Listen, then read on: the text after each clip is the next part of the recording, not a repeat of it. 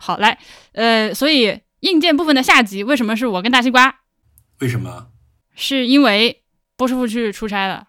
我问了一句，他说他基本上也说完了，他好像没有什么别的想说他除了电锯，还有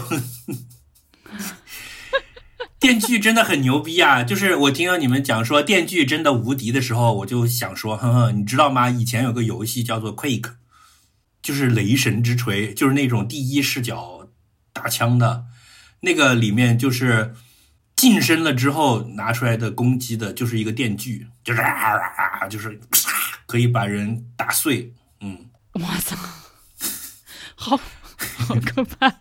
硬件我只有一个要说的，就是我今年的最佳硬件是真的大大的改善了我的生活，就是我买了个 Apple TV 的盒子，是这样的，Apple TV 这个小盒子呢，就是它就跟以前我们用的这些什么小米盒子是一样，就是一个小方块的盒子，对吧？嗯哼，对。但是今年今年九月它做了一个很大的更新，它里面可以字了。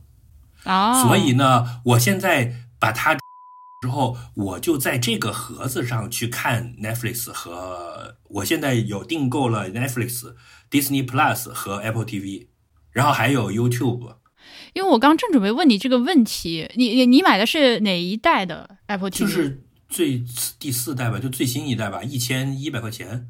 哦，OK，因为我们家这个好像是不行，所以需要对这个这整个家里的这个 WiFi 进行一个部署，才可以达到你说的这个效果。因为之前就是我就是懒，就没有想着要去搞那个在路由器那一端去，嗯，所以这个一出了，我就马上买了一个。然后现在我的解决方案是这样的，我把它接到电视上，然后呢，我在客厅里有两个 HomePod，哦，有 HomePod 呢，呃。它的音质是很不错的，然后呢，你可以把它两个组起来，就是我在沙发的左手边和右手边各一个，嗯，然后我坐在那儿，前面是 Netflix 直出的 4K，而且带杜比全景声的这个画面输出，所以是非常爽的。而且我觉得这个解决方案比其他的都简单，而且就是能达到同样效果的来讲，是最便宜又是最简单去设置的。我同意，是的，听起来就很好。我我现在非常的动心。对，然后你想加起来大概也就花个四五千块钱。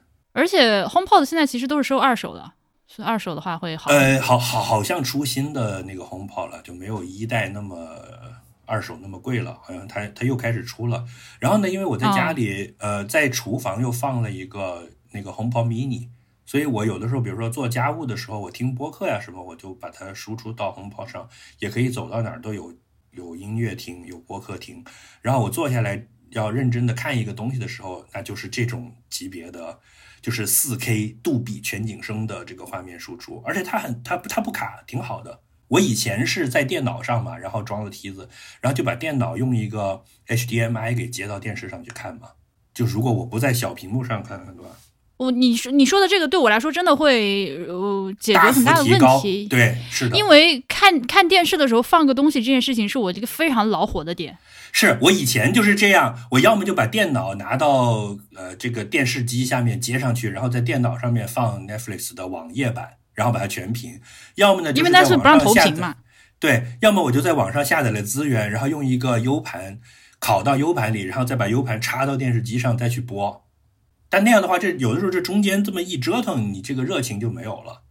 我还在上面看了很多 YouTube 的 channel，比如说我我现在呃那个有时候流量用不完，我在 YouTube 上订阅了一些那种 4K 高清的在山里走路的视频。啊啊啊！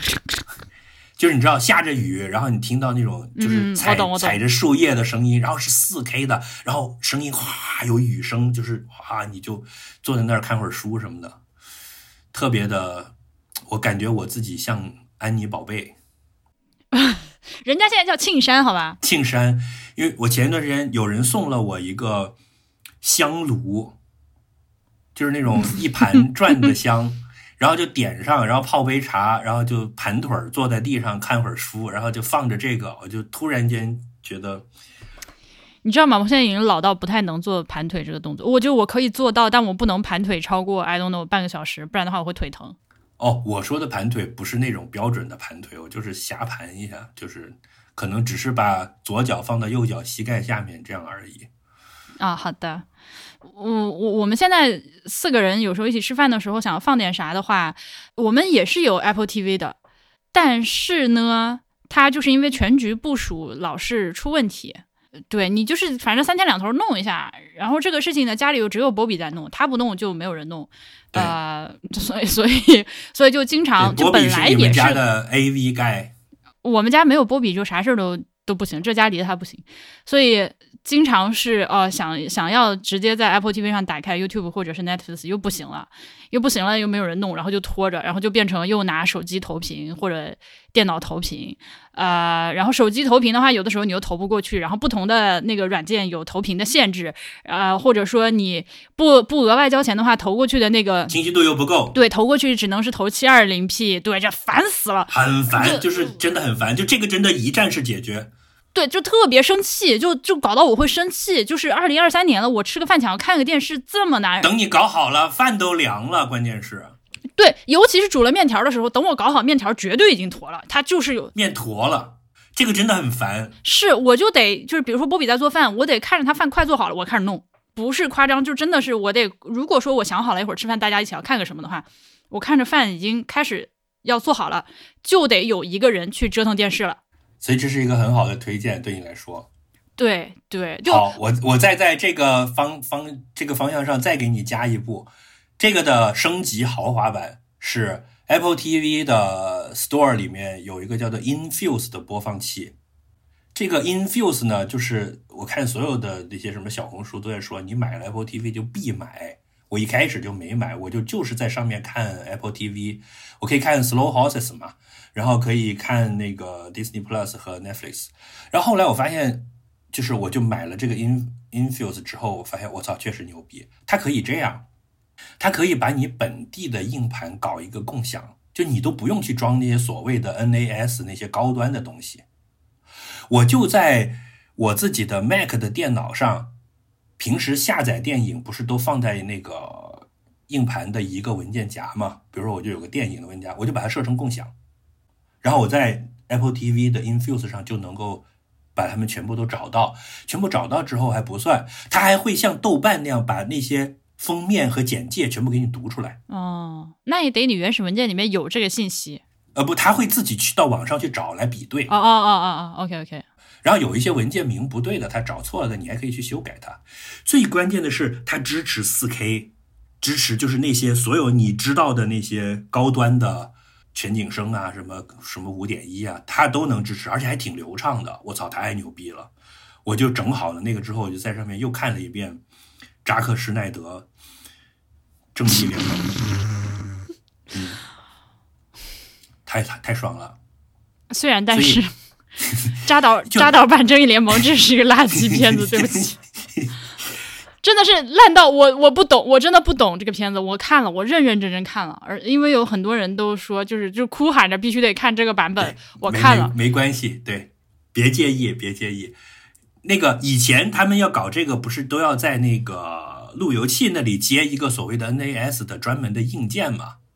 然后还要有一个外部管理界面，比如说什么在上班的时候就能远程控制它去下载东西啊，下载好了就回来看啊。对，那我们家也也折腾过。对，但是因为它麻烦在于你还要去维护它，就是你要去弄它，然后回来今天又不行了，你要重启啊，然后什么里面文件又错了，要配置呀。呃，我觉得现在有了这个 Apple TV 的这些之后，就基本上它是它进入了一个商品的阶段，它不是一个极客的东西，而是是一个商品化的东西，就是是个人都能弄弄的这种型。对。对，对我来说，我没有 pro 到那个程度，所以一定要进入这个领域，我才会动手。所以这也是为什么我之前也考虑过去路由器，最后也放弃了。然后等这个出了，我就马上出手了。这是我今年的最佳硬件。这个我真的想买。呃，但是你刚说的这个支持 4K 和各种什么那些，这个对我来说，因为我并不是一个非常硬核的这个影迷。你就你就在 Netflix 上能看就可以了嘛？Netflix 也是 4K 的，对呀。对，反正我就我的意思就是说，我去下载一些资源的时候，我不我不是特别在意，只要不是说很糊，我我我我不是说非得下四 K，因为有很多东西确实我也找不着四 K 的，幺零八零 P 我也看，就就是这样。对啊，你像以前我们看的下载版的《孤岭街少年杀人事件》，那都是录像带转的，那个画面还是很差很差的。对，只要不是七二零，我都能忍。对啊，我七二零也经常看的，然后现在一零八零的，基本上主流都一零八零了吧，就基本上 OK 了。我可能用这个的话，还是会，嗯，因为我的就是国产平台的消费习惯，显然要比你就我我我用国产的一些平台看看视频的这个频率，显然要比你高。我比如说我会看看 B 站。呃，我也会看那个，有的有的时候像爱奇艺、腾讯视频，像爱奇艺迷雾剧场，我也会看。就我这我这几个视频网站都是买了会员的，所以是可以投电视，就还行，就等于说两个都有了。用手机往电视上投，这么来看是吧？嗯，我现在只有在看球的时候会用那个什么爱奇艺体育和咪咕，其他的基本上就不看了。我以前还会买腾讯视频看十三幺，现在十三幺它都会放到 YouTube 上，所以我就在 YouTube 它的那个频道看。哦，我是有什么想看的国产电视剧的话，我会用各种各样的积分先去兑换一个月，然后把它看完就算这样。哦，就是信用卡积分可以换。对对对，你说完这个，我真的是，嗯，最近也在感叹。我不想再提中年这件事情，但是中年的其中一个症状就是，可能是，呃，我对电子产品就真的开始不感兴趣。我都，我跟波比都不知道 iPhone 出到哪一代了。我前几天是查了一下才才知道，现在是 iPhone 十五，就真不知道。然后包括你说的，对，就不想折腾了嘛。对，Apple TV 啥我也不知道。呃，你说出了新的。那个、那个、那个 HomePod 我也没听说过。我我最近真正在直播的时候搂了两分钟发布会的东西是小米汽车。哎，你看了小米汽车的发布会是吧？我我看了两分钟，我我因为他老不说价格，我就关了。你想买吗？不想。我有点感兴趣的，我很想去试驾一下。但是跑车轿跑这玩意儿，就是你能想象我跟波比开轿跑吗？就跟我们俩的。就不就就不属于我们俩的东西啊！我们俩不需要轿跑，不喜欢轿跑，开轿跑非常的别扭，看上去很尴尬。就我们和轿跑的画风不搭。嗯，所以你可以等他出下一代，除非呃，我下一代他要还出轿跑，还是跟我没关系啊？不是，他下一代就是红米汽车。操！他他这次发布的这个是比较贵的嘛，就是定价会相对高一点，然后它的下一个会是那种真正的。Commodify 的一个一个东西，嗯，可能吧。这个毕竟是人家网友都说是米时节呀。嗯，是是，确实确实，嗯，他现在定价还没有宣布，但大家都在猜嘛。反正肯定不是说那种十万块钱以下的车是不可能的。呃，不是，雷军已经当场否认了，说九万九是不可能的，然后说十四万九也是不可能的。啊，说光那个电池就要十几万。对他，因为跟我没关系，所以后来我就，我有点想去试驾一下，就就仅此而已。我想看一下米座车大概是个啥样，因为我跟波比的非常幸运的是，我们俩对汽车的品味极其的一致。呃，这个说起来也是比比埃迪特的一个选题，就是如果给你无限的钱和足够大的车库，呃，你从世界上所有的车中挑五辆，你要哪五辆？这个选题是不是还不错？北斗星啊。对，我我就哎，你的北斗星，我对我以前就最喜欢的就是北斗星，但是无奈蓝色那个蓝色北斗星，无奈它的内饰真的太差了。我做过一次同事的北斗星，后来我就说我要去买一个劳斯莱斯，然后花就是 几千万把它改装成改成北斗星。对，我的问题是我我的驾照是 C 二的，我开不了手动挡，不然我早就买北斗星。你找铃木给你做一个。所以吉姆尼是 OK 的呀，呃，吉姆尼是 OK 的，呃，但吉姆尼有点有一点丑。对，就这这一点上，我们俩比较一致的，就都喜欢小的，然后方方正正的。对，就是 K car，我就是我的灵魂汽车是 K car，就是那种日本妈妈车，悬崖上的金鱼公主里面那个小车，那就是我的梦中情车，就是我就需要那一辆车就够了。哦，但这是这是未来的话题啊，聊聊聊车的话，就是以后的事儿了。好的。对，反正再看看吧。我我 smart 可以吗？我曾经是很想买 smart 的，但现在我觉得，如果我要买 Smart 的话，我需要买电动版，而国内没有。而且现在怎么新的 Smart 好丑，我不喜欢了。对，变丑了。我觉得只有我那一代是好看的。嗯，它真的变丑了，所以。而且而且它现在是四门的了。呃，它是应该是只有四门版本和两门版本吗？还是还是说全部都变四门了？电动的？全部变四门了，现在没有两门版了。哦，因为我不是看那个《红色天空》那个电影嘛，那个电影里面就开了一辆电动的 Smart，那个是还是个敞篷了，是两门的。哦，但那个续航很差。那个我去买我那辆 Smart 的时候就已经有电动版了，但续航太差了，所以而且又贵，当时。好的吧，行了，车就这样吧，这是 next 话题了。好的。呃，还有啥的话，我就是。之前在节目里面亲情推荐过好几次大疆的这个无线麦克风，对吧？哦，是的，我也买了一个，就你推荐了之后，我买了一个。嗯，呃，身边的朋友都就被我带着买了买了很多副这个话筒了，包括就是熊阿姨，她不是做了一个新的播客嘛，也来找我问说买什么话筒。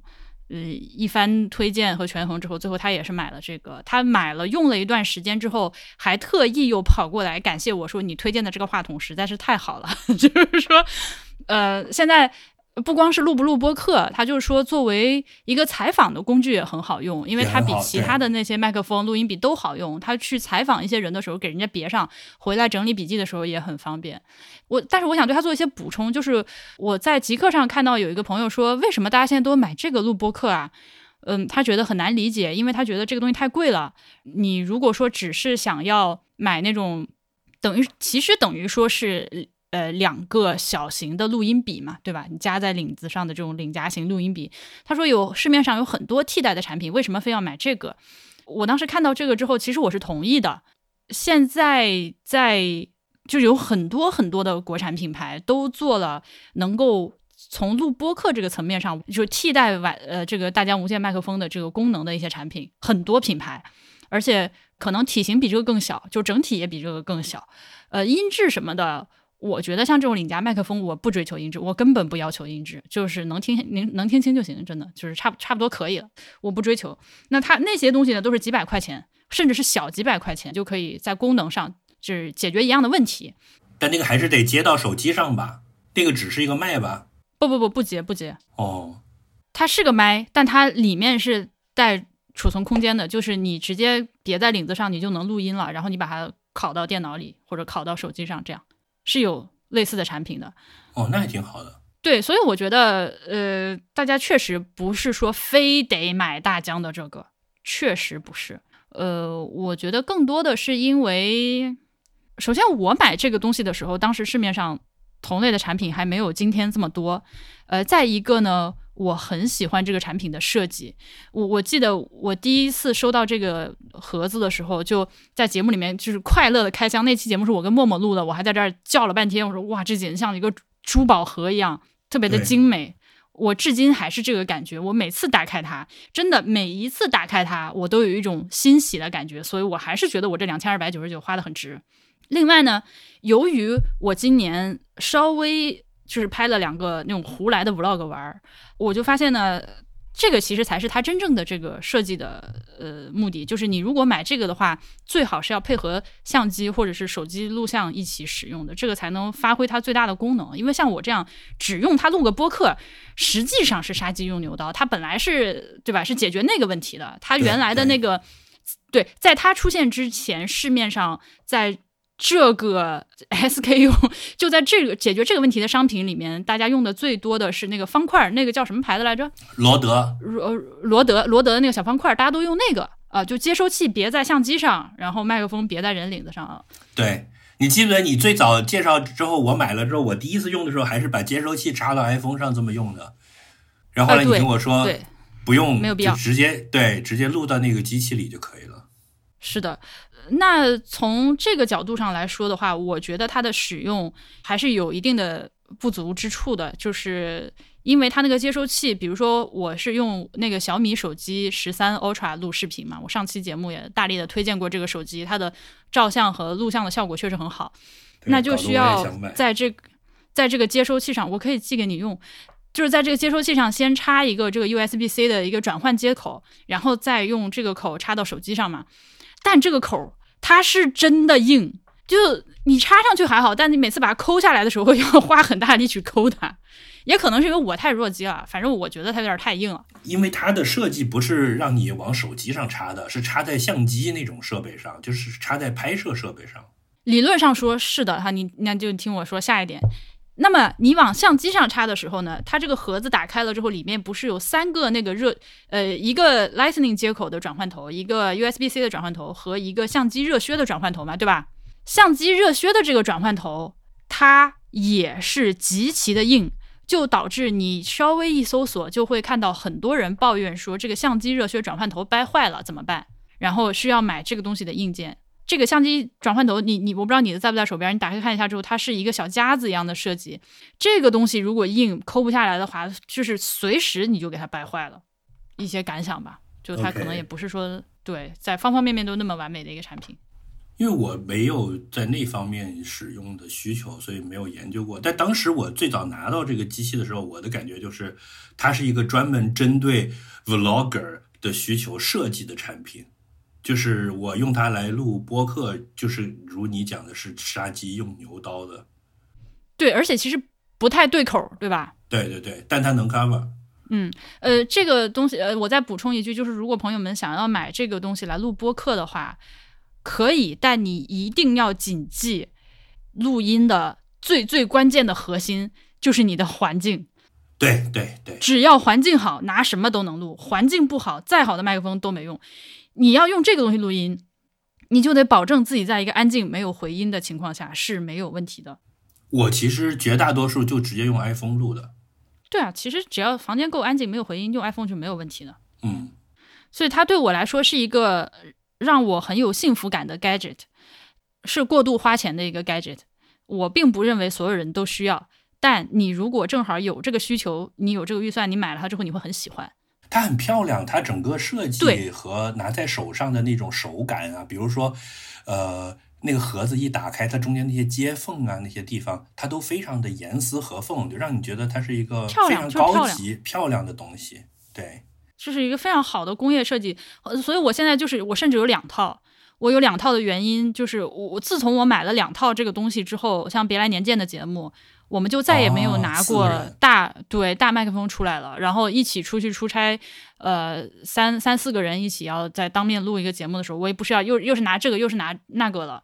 呃，我记得仲青说他去参加那个呃什么声量那个活动的时候，他第一次见到有人要录说要录播客，坐下来之后从兜里掏出两盒这个，他就说哇，这个太 compact，就是你所有的东西就以前像比如说那个像象征他们出差就是直接拎一个那个 remova 那个箱子里面一一一箱子东西嘛。对，还要有一个调音台，然后再接出几个麦出来，是吧？呃，对。然后现在就看到有人就掏出两个这 DJI，当然，这这不是一回事儿啊，录出来的音质也不可同日而语。但就是说，你同样是录播客，但可以，你的社会、你的设备在条件，就是录音条件允许的前提下，可以被轻量化到这样一个程度。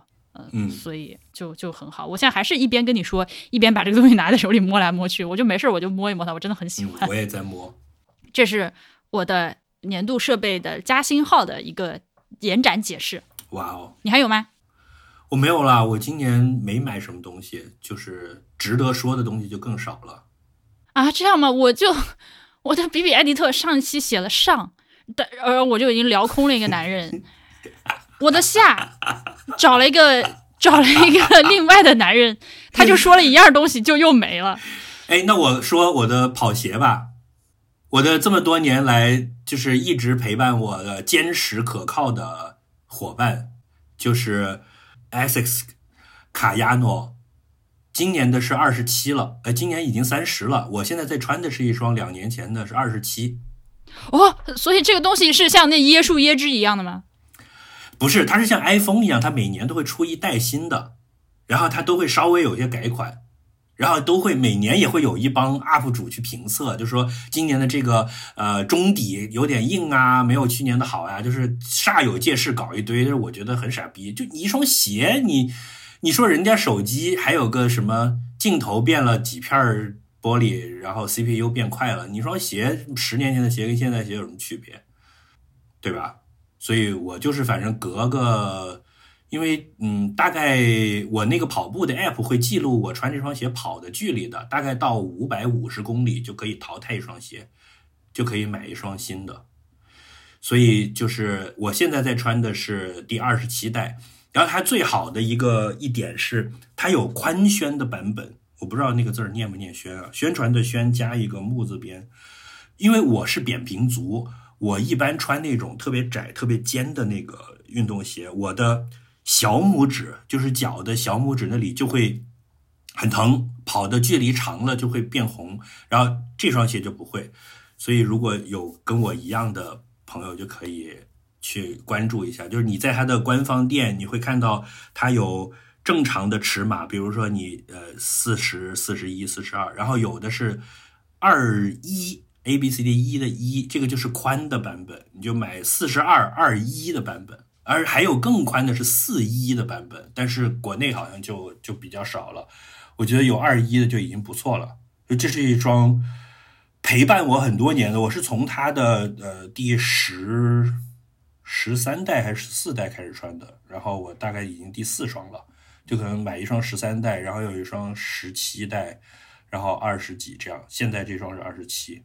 呃，非常稳定，因为鞋这个东西就是，如果可能的话，就不要换，就不要换。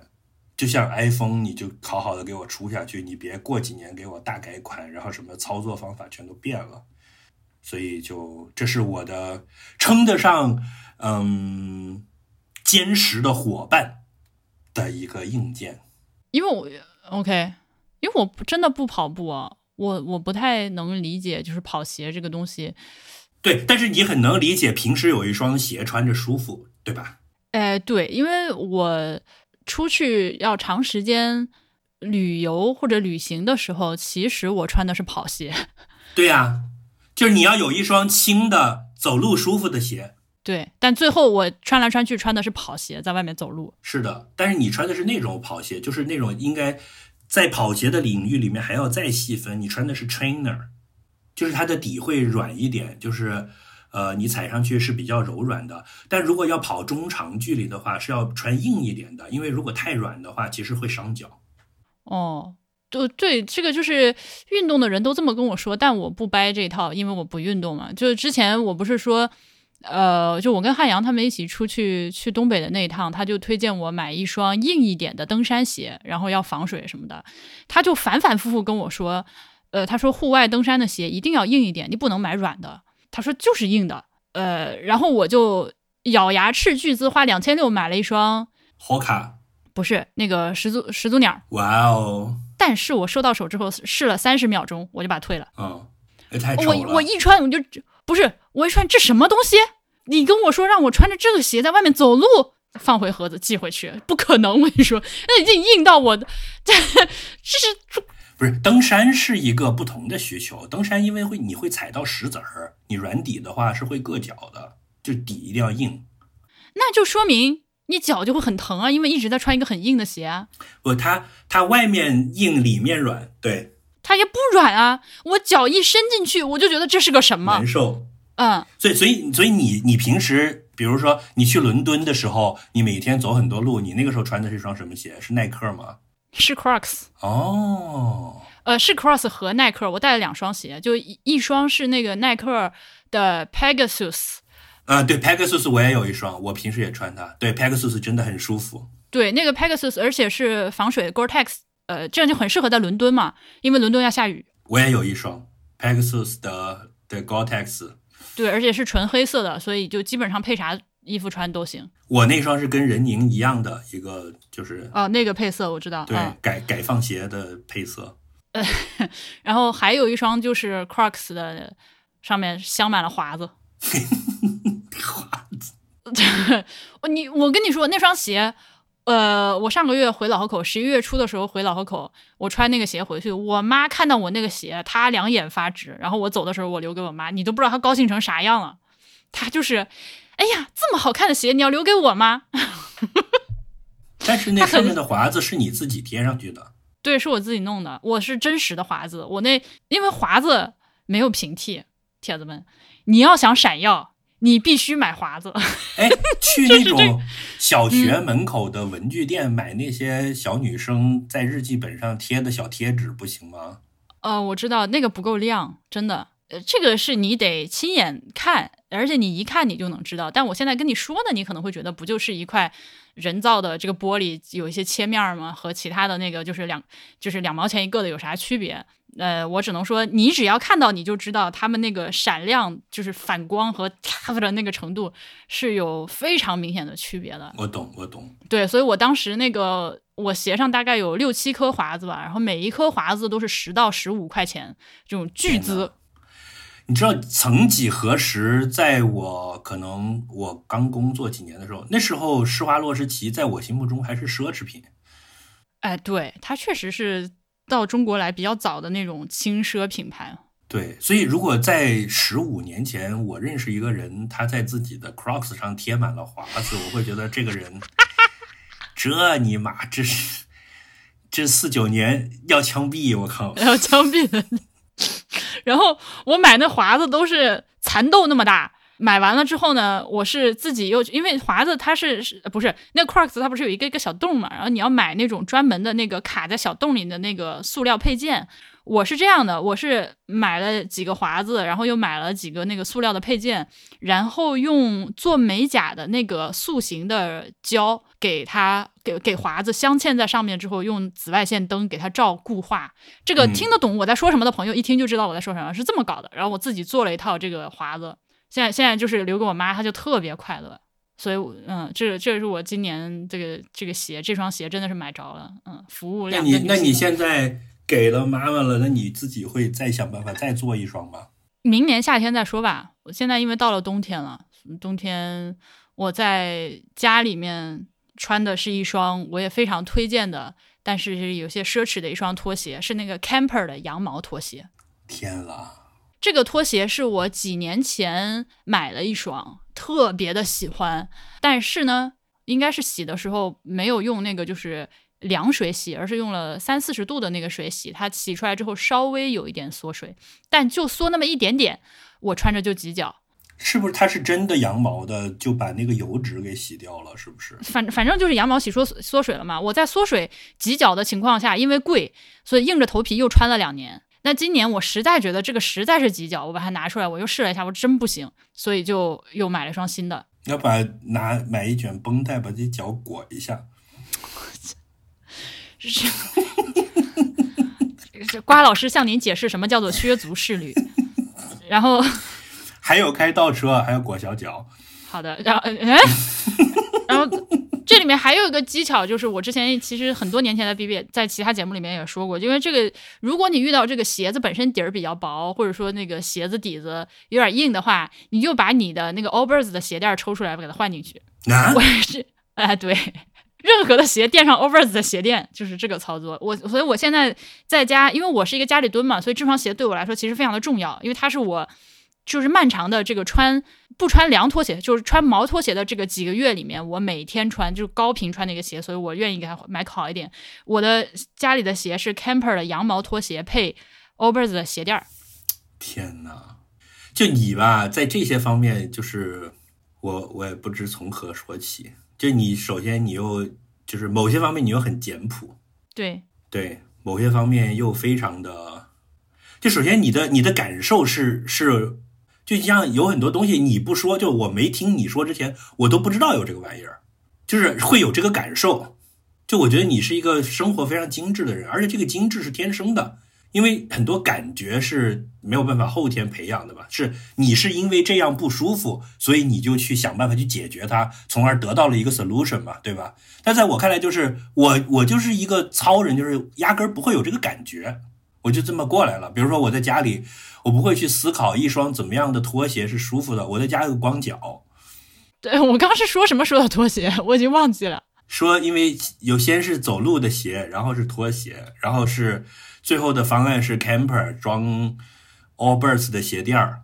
哦，对啊，就哦是从你推荐跑鞋这个事儿开始的，是吧？对对对对。然后鞋子的话，我今年年底的这一段时间是非常疯狂的。几双？唉，我买了，呃，加上拖鞋的话，四双鞋。那还可以，四双我觉得 OK 了。是对我来说是非常疯狂的节奏，因为我一般买鞋是，呃，而且是是这几年越来越，就是每一双鞋都是深思熟虑，就是一定要真的很喜欢。哦，不好意思，呃，我少说了一双，五双，因为还有双飞跃的帆布鞋。哦，那个我也买过，但不好穿，打脚。呃，就是就是每一双都要深思熟虑，就是决定它真的能和我的这个我日常会穿，而且它和我所有的东西都搭配，而且它也符合我的风格，呃，是这样。所以我基本上就维持在一年一双的节奏，但我最近这段时间是有点疯的。对，我觉得鞋这个东西它真的是就是特比较特别，它很难。就是你看到它觉得很好看，但是你买回来真的穿它就不好看了。也不是不好看，而是你就会。一我觉得也不是，我的每双鞋都很好看，但是呃，你真正要出门的那一刻，你的手摸向哪一双，这个不好说。就你你最后会发现，你你天天天你鞋柜里面可能有十几二十双鞋，但你每天穿就那一双。对我我是一段时间就都穿一双鞋的。对啊，所以后来就认识到这个问题之后，就开始，呃，就非常合理的就少买了鞋子嘛。所以最近是在明知故犯。呃，我之前在 B B I T 的里面说了那个 Doctor Martin 那个，甚至我推荐你也去买双，因为那个鞋真的很好看。我那双鞋是我一点都不后悔的这一双鞋。然后飞跃飞跃大幅的那双帆布鞋，我在之前 B B I 迪特的那个 Vlog 里面拍到过，那个鞋四十多块钱包邮，没毛病。帆布鞋。反正我穿都打脚，只要是帆布鞋，就匡威我穿会死。是的，是的，匡威是尖的嘛，它是一个长条形的。就我扁平足，我那个我每次回来就感觉我的小拇指没了。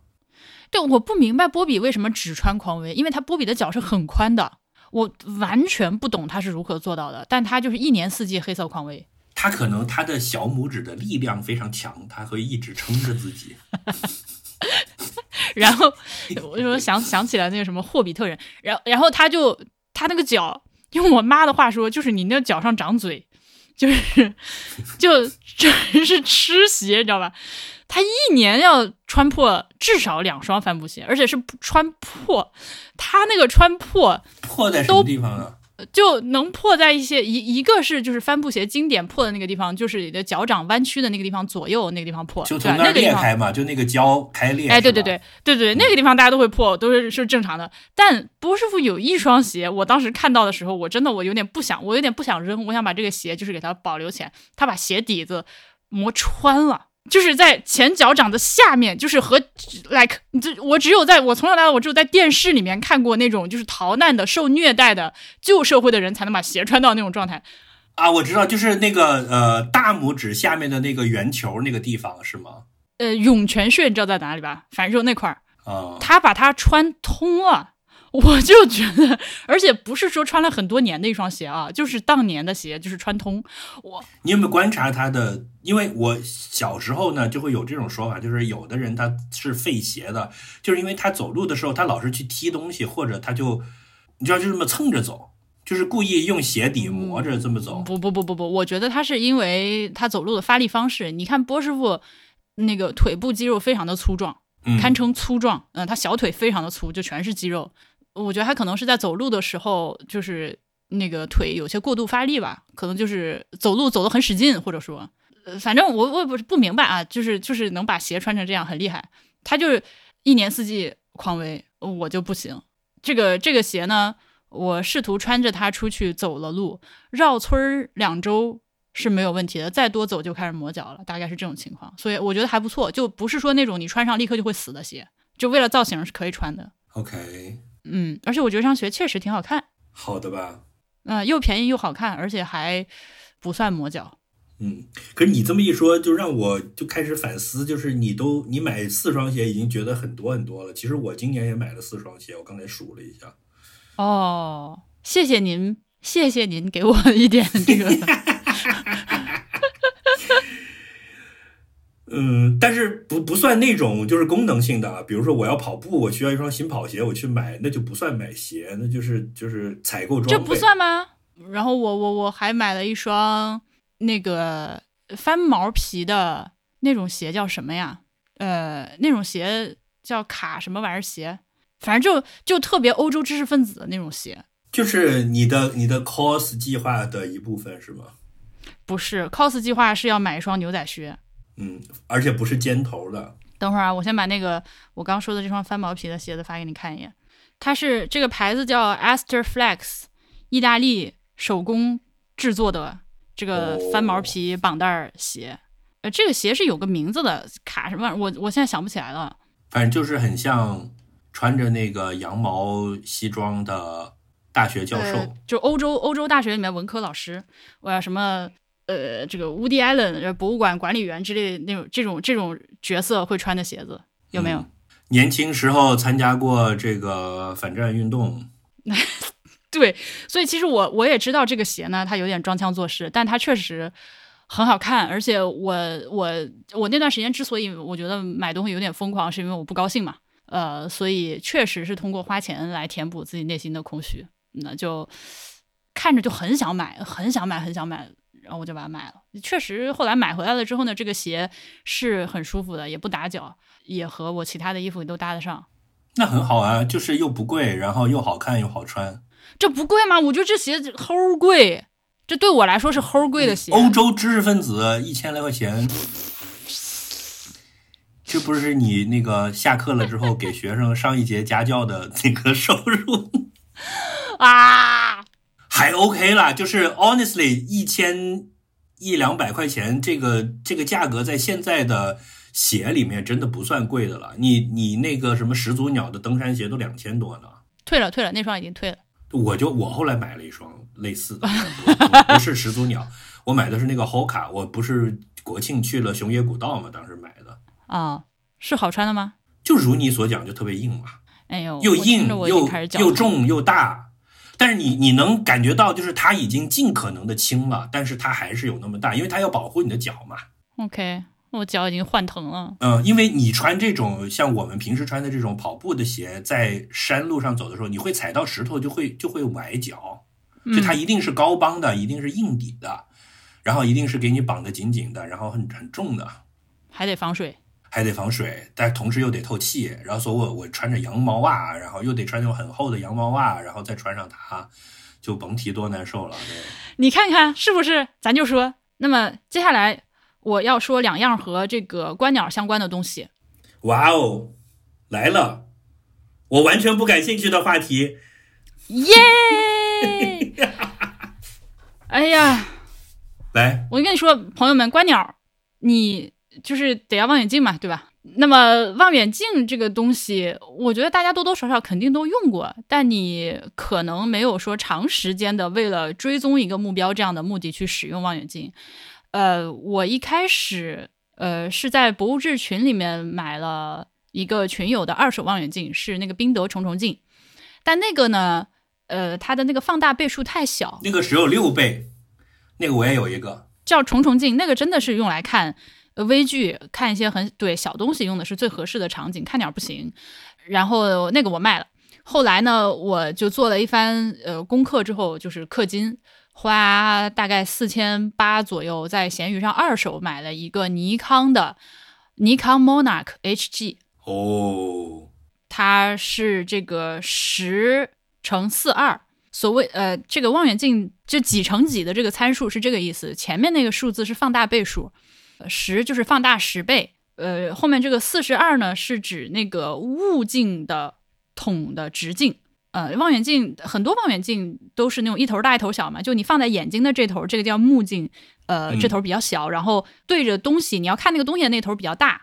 然后这个四十二指的就是朝外的这个这个直径是四十二，呃，好好用，非常的好用。我站在窗外看这个外面树上的鸟，从未如此清晰。呃，是那个市场也大，所谓的市场就是说你看出去你能看到的画面的那个范围。你刚才在讲说物镜，然后它有多长多少倍，我脑海里面就浮现出了丁大人。那个什么丁大人？丁汝昌撞上去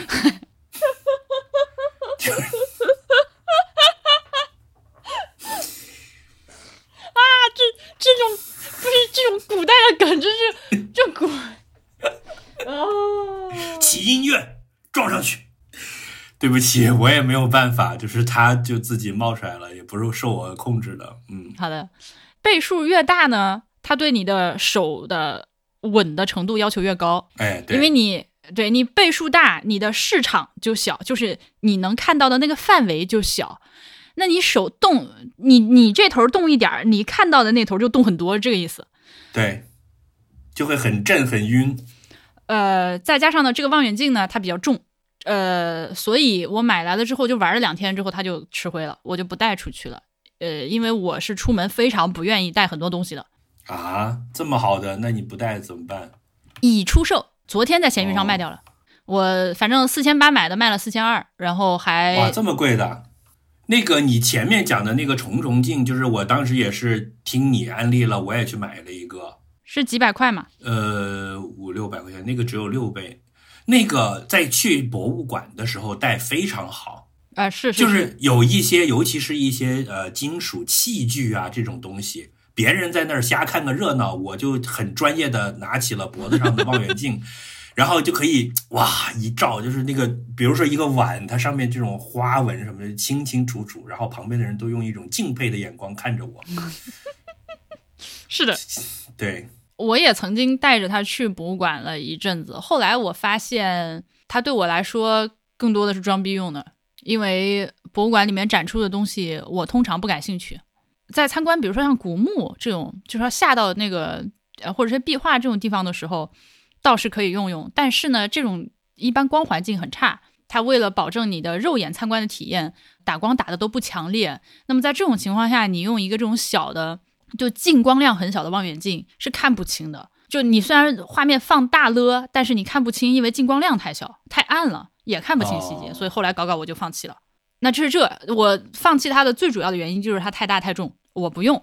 呃，第二样东西呢是，大家好，我是剪辑中的婉莹，这里就是呃，是这样的，我录的时候呢，我以为我在上。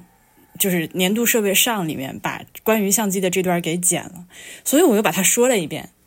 但是呢，但是我这里也不能把它剪了，因为它是整个聊天的一部分，所以你将会听到我关于这个同一个相机的两次不同的表述。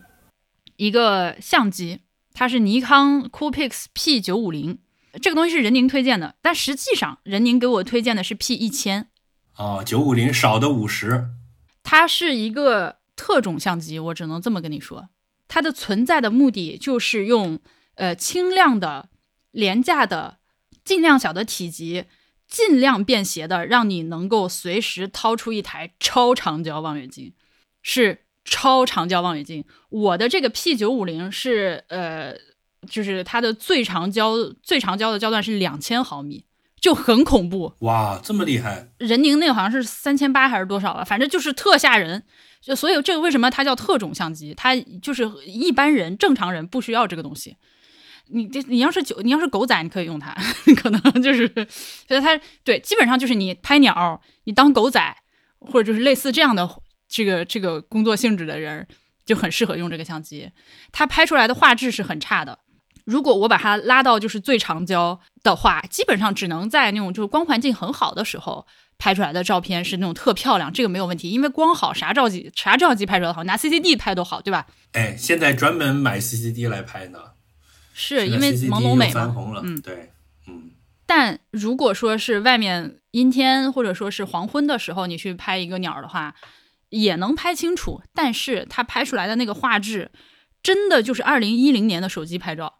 我懂啊！你立刻立刻就我一说，二零一零年的手机拍出来的照片就是那个画质，所以我只推荐给你又要观鸟，而且呢不能说只拿望远镜看到了，你得把它拍下来，因为你作为一个观鸟的初学者，你如果不把今天这个鸟拍下来，回去对着图鉴的话，你根本就不知道你刚看到了啥，因为这是一个非常实际的问题。因为我经常是用肉眼或者是用望远镜看到了一种我没见过的鸟。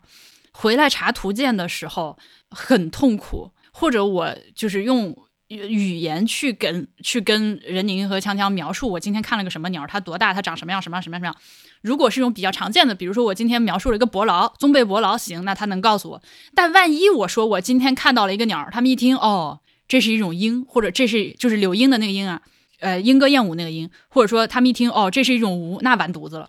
因为就是我刚说的这两种都是，呃，它都是鹰，都是无，但是有很多很多种，嗯，你必须得把它拍下来，对着图鉴数毛，就是看它这个眉毛有多长啊，它这个翅膀。这个毛是长什么颜色啊？有几根儿啊？你才能知道你具体看到是哪种鸟。在这种情况下，你就只能通过照相机把它照下来，你才能回来知道。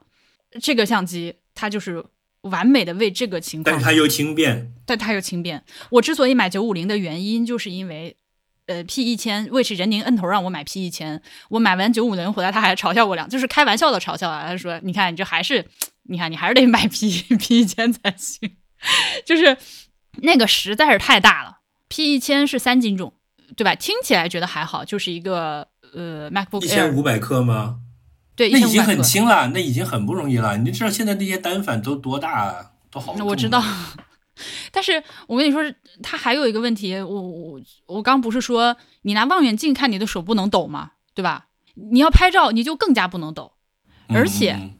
这个相机是这样的，就是你把你的相机，它和望远镜的其实对焦的原理一样，就你先把它拉到滋拉出去之后，还要对焦，你得手动拨一个对焦的那个旋那个盘子，你对到你现在瞄准的这个，就是恨不得十厘米以下小的，在你几十米之外的一个小鸟身上，在这个过程中你不能抖，它对你核心肌群是有要求的，你整个人得稳住。那个时候你还得屏住呼吸，屏住呼吸，就你要像那种枪战片里的狙击手一样，要哎对，对，然后然后在那儿弄这个，所以这个东西对我的要求实在是太高了，我实在是太你带一根那种三脚架呢，就是它不是三脚的，对，它就单根的，你就往那儿一怼，太慢了。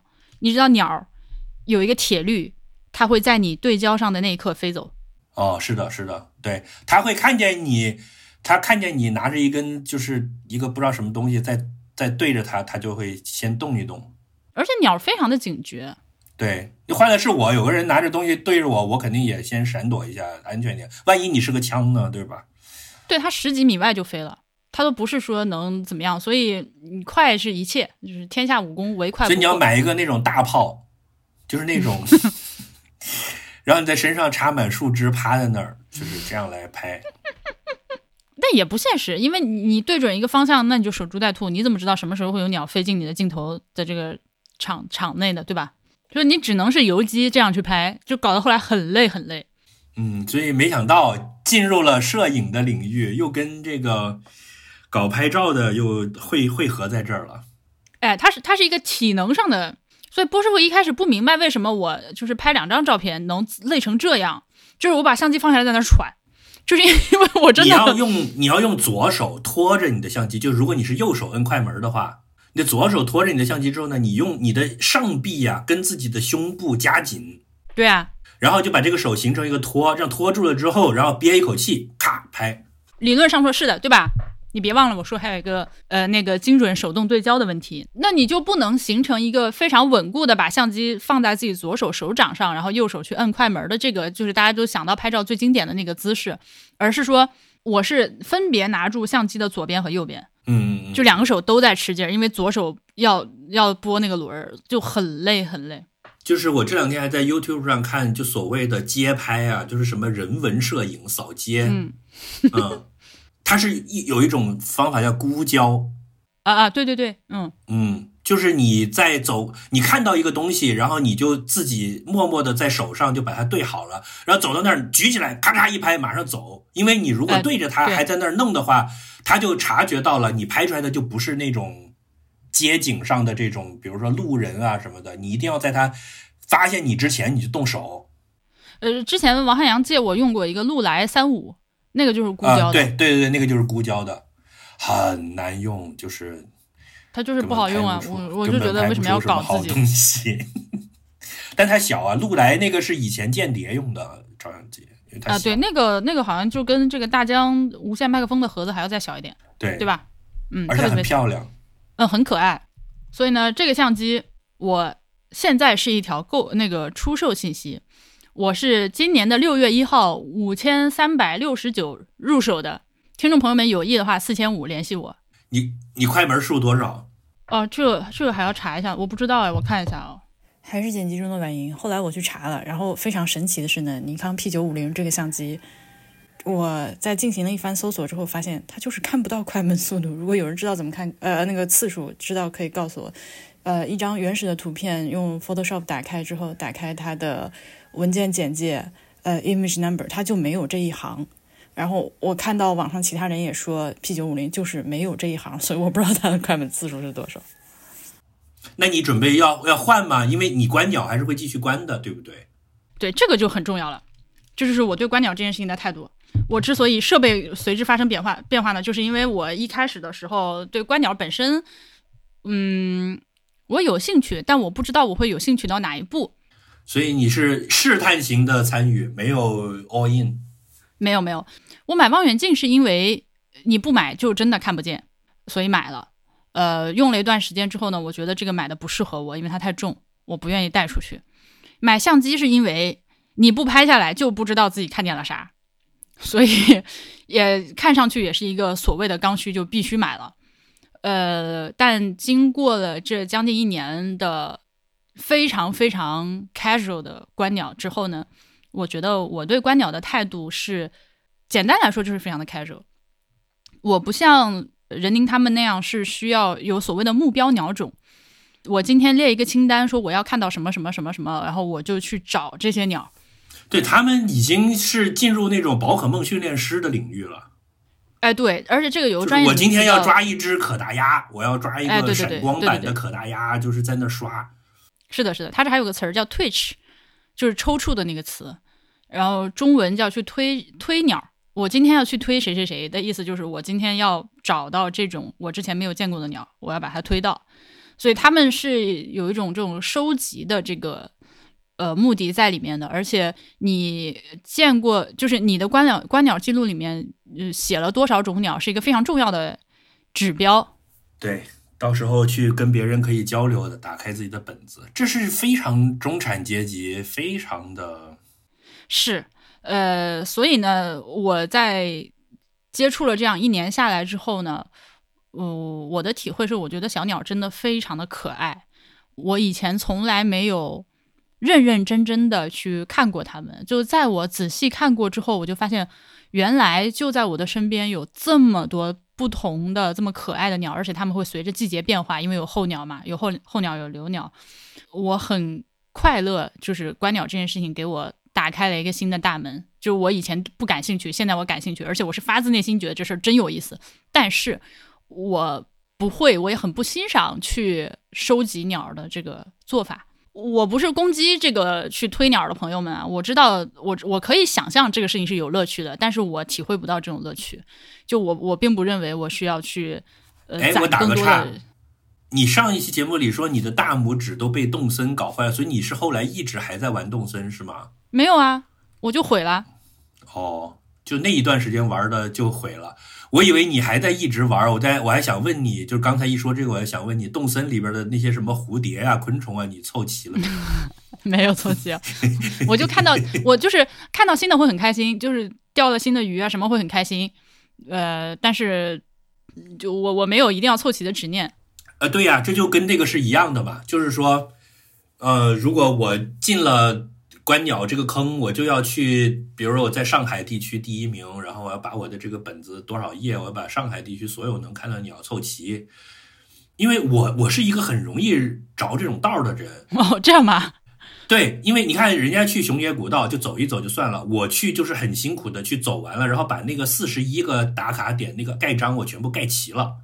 这这是为什么我对观鸟一直保持距离的原因，就是我一旦再进了这个，我就太那啥了。你看我现在又跑步，然后还 hiking，再把观鸟加上，就剩他妈露营了，还说不定到时候还在车后面放个高尔夫球包什么之类的，就太中年男人了。哎，我的妈！所以对，所以我要把这个要要要，对吧？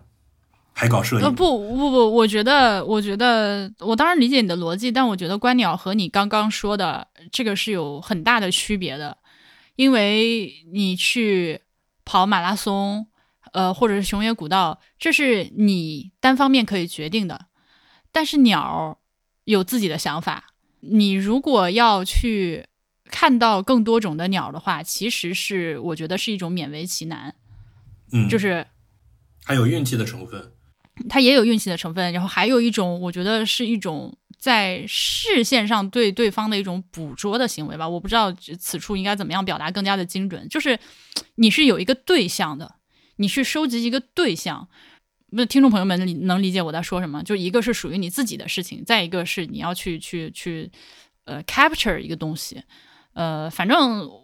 我觉得不，这这这这种就不在我的范围内。我看我就是随机的看到一种新鸟是很快乐的，但我不想去为了它，尤其是起早贪黑的爬雪山啊什么之类的。我我当然我看到他们去这么做回来之后是发自内心的高兴啊，就是我也为他们感到高兴。但是我个人是真的体会不到这个快乐。嗯，这个其实跟前面你对运动的没有办法理解是同一件事情。对，这就是我目前对于观鸟这个事儿，我我很高兴，我对这件事情有一些了自己的。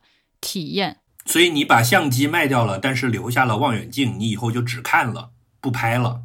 我都卖了，但是对不起，消费主义的发言马上来了，我要买新的望远镜。我现在的计划是把这俩都卖了，然后买一个更轻巧的望远镜。有想好的型号吗？有有有，买施华洛，又是华子，华子，华子，华子华子又来了，华子二次出现。呃，我要买施华洛世奇的 CL 八二五。就是八倍，然后它的那个物镜是二十五毫米的那个，八倍会不会不够啊？你之前的是十倍，你看你现在降，这就是为什么，这就是为这个坑必须自己踩，踩完你才懂。十倍不行，十倍确实放大倍数够，但是它陡，它重，它大。你它不适合长时观看，你就站那儿看个半分钟，你已经开始已经开始晕了，就眼球要从眼眶里脱出。这就跟那个搞人文街拍选焦段是一样的，我用三五的还是五零的上街，那拍出来是真的不一样，真的不一样。而且这个东西你一定要自己比较长时间的体验过，你才知道它到底适不适合你。反正我用十倍的镜子是是清楚，但是呢，我我一开始。在买这个望远镜的时候，也是说是会不会八倍不够啊，对吧？而且你知道一开始观鸟肯定都贪心嘛，我肯定想买一个就是哇越那个什么越好，你恨不得能让我看清楚每根毛才好。但用了一段时间之后，发现其实不不适合我，所以我现在就决定买一个轻巧的。这个施华洛世奇的镜子呢，是我在正式观鸟之前，就去年夏天，Allbirds 这个品牌不是搞了一次那种观鸟的在莫干山的活动，还请我和波比去。啊，就是让我们去住酒店啥玩意儿的。然后当时他们就请了一个在观鸟界比较著名的一个呃女性的摄影师，叫徐可意。然后当时那个那个姐姐呢，她本来给我们是要安排带我们大家一起出去观鸟的。在活动开始之前，后来不是下雨没看成嘛？但在活动开始之前，我跟他瞎聊天儿，呃，我就看到他用的一个望远镜。我说：“你这是个什么？能借我看看吗？”他说：“好。”我一看，我当时手里拿的是那个宾得的虫虫镜啊。我一看，我说你这是个啥？对，为了才肯定你这是啥？为什么这么清楚？然后当时他就一笑说：“确实，因为这个是在这种便携望远镜里面顶配的了。”啊，我一看是华子，那是我第一次知道原来华子还出望远镜。就是实际上华子是有一个完整的光学 line 的。是的，就没想到在光学这个领域又跟尼康啊什么的相遇了，是吧？还有蔡司，就是根本你以为他们没有竞争的品牌。呃，真的很不一样。然后我当时你知道旺旺还开医院吗？我操！我你你还别说，对我当时一看，就是你作为一个纯外行，你都可以一眼看出差距嘛。那真的是好很多。而我当时用那只望远镜看到的第一只鸟是一只白头杯，对我体我体会到了，就是哦，原来这个鸟它和麻雀真的不是一个东西哈。它长得是不一样的，还有很多特点。而且呢，我一边看一边那个姐姐就跟我介绍这个鸟的一些特征。她说：“你注意看啊，它叫白头杯，因为它头上有撮白毛。然后呢，它身上就背上的这个毛呢，是一个呃泛着光泽的橄榄绿。我一看，果然，因为你知道，像橄榄绿这种比较低调的颜色，它离得太远了，你一眼看过去，你以为是个黑鸟。”对，有的时候因为反光啊什么的，所以对你那个镜子的要求就特别高，就你那个玻璃透亮性什么的颜色什么的，这跟镜头的要求是一模一样的。对啊，我我觉得你已经来到了摄影器材党这个邪恶的大坑的边缘了。不会的，不会的，你放心，我主要是没钱。我现在想想呢，就兜了一圈之后，哦，那就还是这样吧。嗯，而且之所以放弃相机呢，是因为我觉得经过这一年的这种 casual 的训练，我因为我每天都在观鸟，其实，但是呢，我不出去看，我只在我窗前，我就跟猫一样，我的猫是我的观鸟助手。你你只要看到那个猫在窗前在那咔咔咔咔，你就知道好外面有鸟了，然后就会看一眼。你就拿出你的华子，然后看一下。我华子还没买，我要我要先先卖了，就是确定卖掉我才能买嘛。哎哎，在这个领域，他有没有什么别的竞争对手？就是还是说到顶了就是华子了？就是这个蔡司在这个领域没有建树吗？当然有啊，有蔡司的，然后呃，尼康也有很贵的，呃，还有一些其他的品牌，徕卡，对吧？呃呃，都有都有。但对呀、你看你那个小米十三 Ultra，你又来到了徕卡，您也来了。用熊老的话说，您终于来了。笑死！你看，你这头就摸到了华子，那头摸到徕卡，我觉得你已经在摄影器材的坑的边上了，真的，你就要马你少上往下说两句掉。对，我只要轻轻的在你背上一推，哈哈哈哈哈。不是那个，我我看了一下，嗯、我没有我没有太多的去研究其他的品牌，主要还是因为我没有用过，我实际上手摸过的这个，我觉得很好，很小，很轻，很清楚，很符合我的需求。然后呢，也不是说贵到真的买不起，那就行了，因为我觉得这个坑也是有点太大。嗯，其他的品牌，而且而且你知道望远镜也是分，它好像还讲究一个生产的年限，所以像我这种爱买二手的人，我还要去研究就是哪一年哪一年出厂之类这样的问题就很烦。对对，我看到大家基本上，我刚说的那个许可义他用的是这个，呃，约老师也是一开始买了尼康，然后后来出掉之后买了一个是华子。呃，其他人也很多人推荐这个，就是大家用都觉得挺好，那就这样吧。我觉我觉得就对器材的追求也有个限度 就对我现在那个拍照用的一个镜头就是七四年生产的美能达的一个镜头，你这种话听起来就非常像村上春树小说里面主人公的台词，三百八十块钱在闲鱼上收的。价钱不能说明逼格，贵就是好吗？贵就一定好吗？对，然后然后他的说法就是，他同一个型号的，从七四年以后生产的那个版本就没有这个好了，就是它的那个镜头上的那个镀膜改了一种工艺之类的，就是你知道，摄影设备界有很多这种传说，嗯，笑死！啊、我刚还没有说完，我想说的是，就是经过我这一年的这个日常的训练，我觉得我已经初步的具有了观鸟人的眼睛。就是我知道，当我看到一种我没见过的鸟的时候，我应该看哪些地方。嗯嗯，观察它的特征，就是我如何通过呃，就不把它拍下来，而是用眼睛去看，获得这个鸟把它辨别出来的一些关键的特征，嗯比如说它的体型、它的体态、它的颜色，呃，它的鸣叫的声音，它身上有没有一些特别显著的斑点，对吧？比如说像北红尾渠，那背上两个大白点儿特明显，或者说八哥，你天上一群鸟飞过去，你一看，哦，一只黑鸟，呃，翅膀上有两个大圆点儿，就像日本轰炸机似的八哥。你要知道这些特征了之后就，就很容易了。翅膀上有俩十字架，哎，再见了，妈妈，今今天我就要约喝。总之，所以我现在也有一定的信心，就是说我如果一个鸟能站那儿让我用肉眼看个十几秒钟，我去查图鉴，差不多大概我不一定说能百分之百确定就是谁，但是能有方向。就我大概知道是哪个了，所以这样的情况下，我就也不是说非得把它拍下来才算。再次强调一下我的出售信息啊，这个尼康 Coolpix 九五零今年六月一号入手的，一共没用几天，具体快门数我不知道，我得查一下，反正就很新啊，就很新。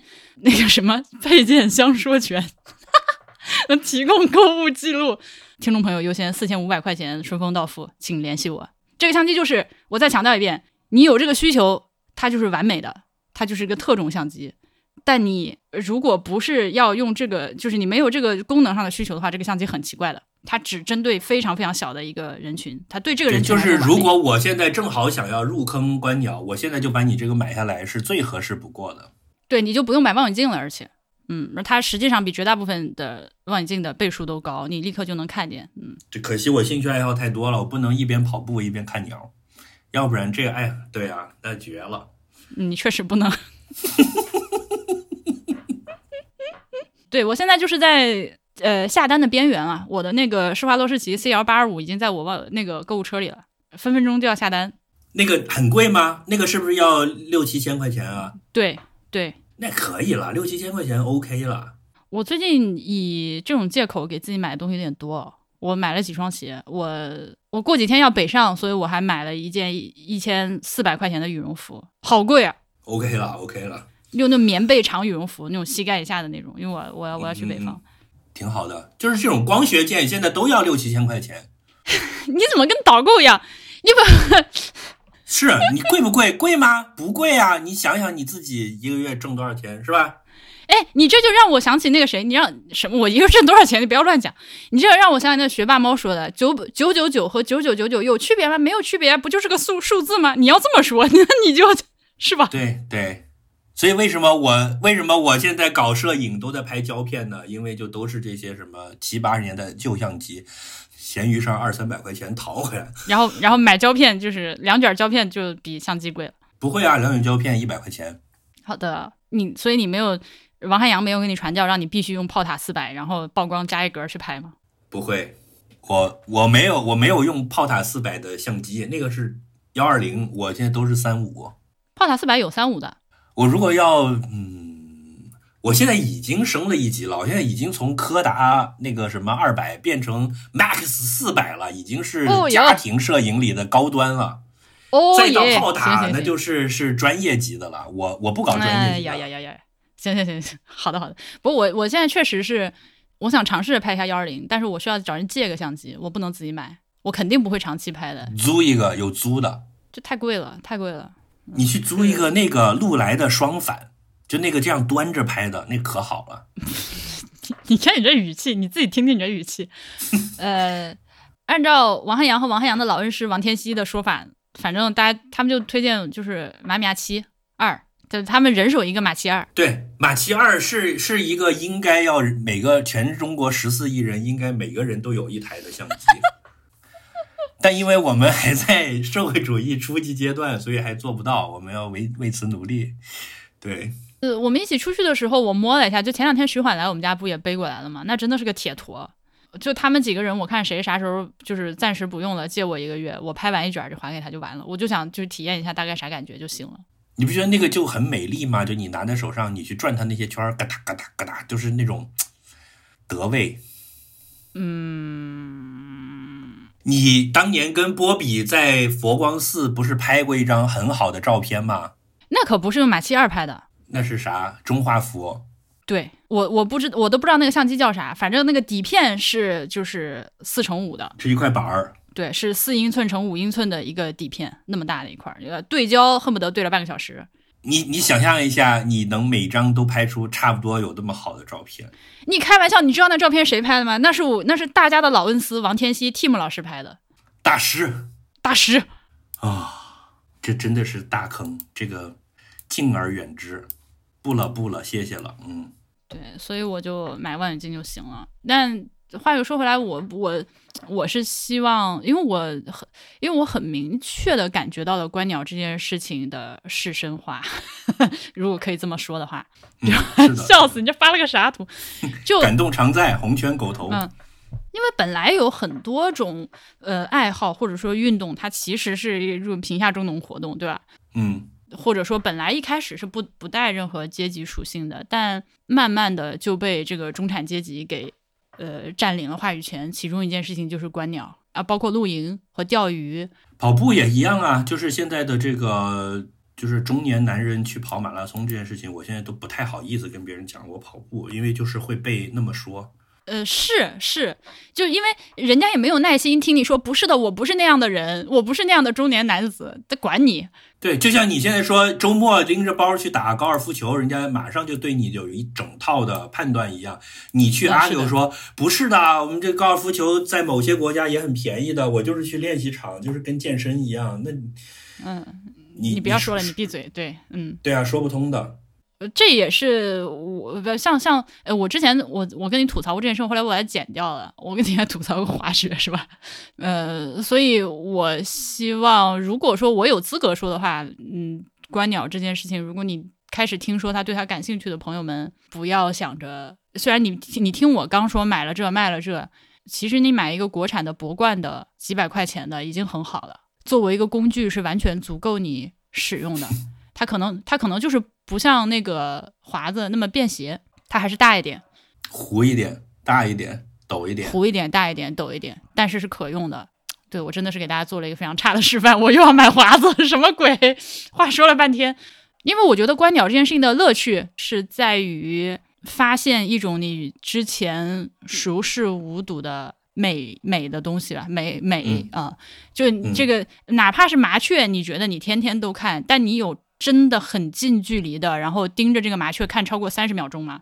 你看它一会儿，你就会发现原来它这么的灵动，它有这么多小动作。它在树枝上站着的时候，它有很多事情在做的。那我觉得这个是我认为的观鸟最有意思的地方。你不一定要去看到那些很稀罕的鸟种的，所以怎么说，就是穷人要在一些事情上夺回话语权。就露营是吧？以后我就拎个塑料袋就去啊、钓鱼是吧？不是有些梗图吗？就年轻人爬山，呃，什么就一身的始祖鸟啊，什么那个防风衣服啊，什么拐杖啊什么的，然后老年人爬山，一个塑料袋里面装个苹果、矿泉水、黄瓜，然后穿个穿个恨不得一个雨鞋，蛋最重要要有茶叶哎，蛋。对对对，对啊。然后人家身轻如燕，你气喘如狗，我觉得那个才是真的酷。我我很喜欢那个范儿，就是你如果能够看上去毫不费力，然后把事儿就给弄了，然后也也不搞什么 gadget 之类，但是事儿都弄得很好。我我是我是那种是我真正觉得超级酷的人，呃，那种呃满满身满身挂着设备，你一一这个这个雪峰雪峰和始祖鸟配齐的人，我会觉得很好笑。虽然我要买华子啊。那么，如果现在就是有什么还可以称为真正的工人阶级的业余爱好的吗？没有被市真化的活动，广场舞、有没有什么属于男性的刻板印象里是？踢球呗，踢球还好吧？我踢球你要有场地啊。对，但是它基本上还没有被这个中年市身化吧，就是它还是一个哦，就是说你你不管他的那个 popularity，你只管他的这个，呃，那那确实，我感觉去踢球的还是那种就是一身臭汗的大哥哥为主。虽然说现在也有，比如说像那个 Halloween 这种很可爱的 team，还有呢，喝茶。喝茶是另一个路子。还有就是站在马路边上看挖掘机挖东西，那个叫什么来着？不是说意大利有专门有个词儿是指这个吗？就是在路边上看施工的老头儿嘛。呃，我我不知道。我最近经常看到，就真的，我自从就是看到了说有说法专门形容这个事儿之后，我经常看见，就比如说我家，我早上去起来上班，然后就有一段路在修，就有几个人拿着那种哒哒哒哒哒哒哒打在，然后旁边就站着几个老头在看，哎，对对对，就看就纯看，嗯。对，呃，哦，我想起一个喝白酒，你觉不觉得喝白酒是一个？这我有，这前几年好像北京还开过一些什么白酒吧之类的，我感觉会有一些人试图把它变成一个，但失败了。啊、但失败了。这个东西太根深蒂固了，嗯。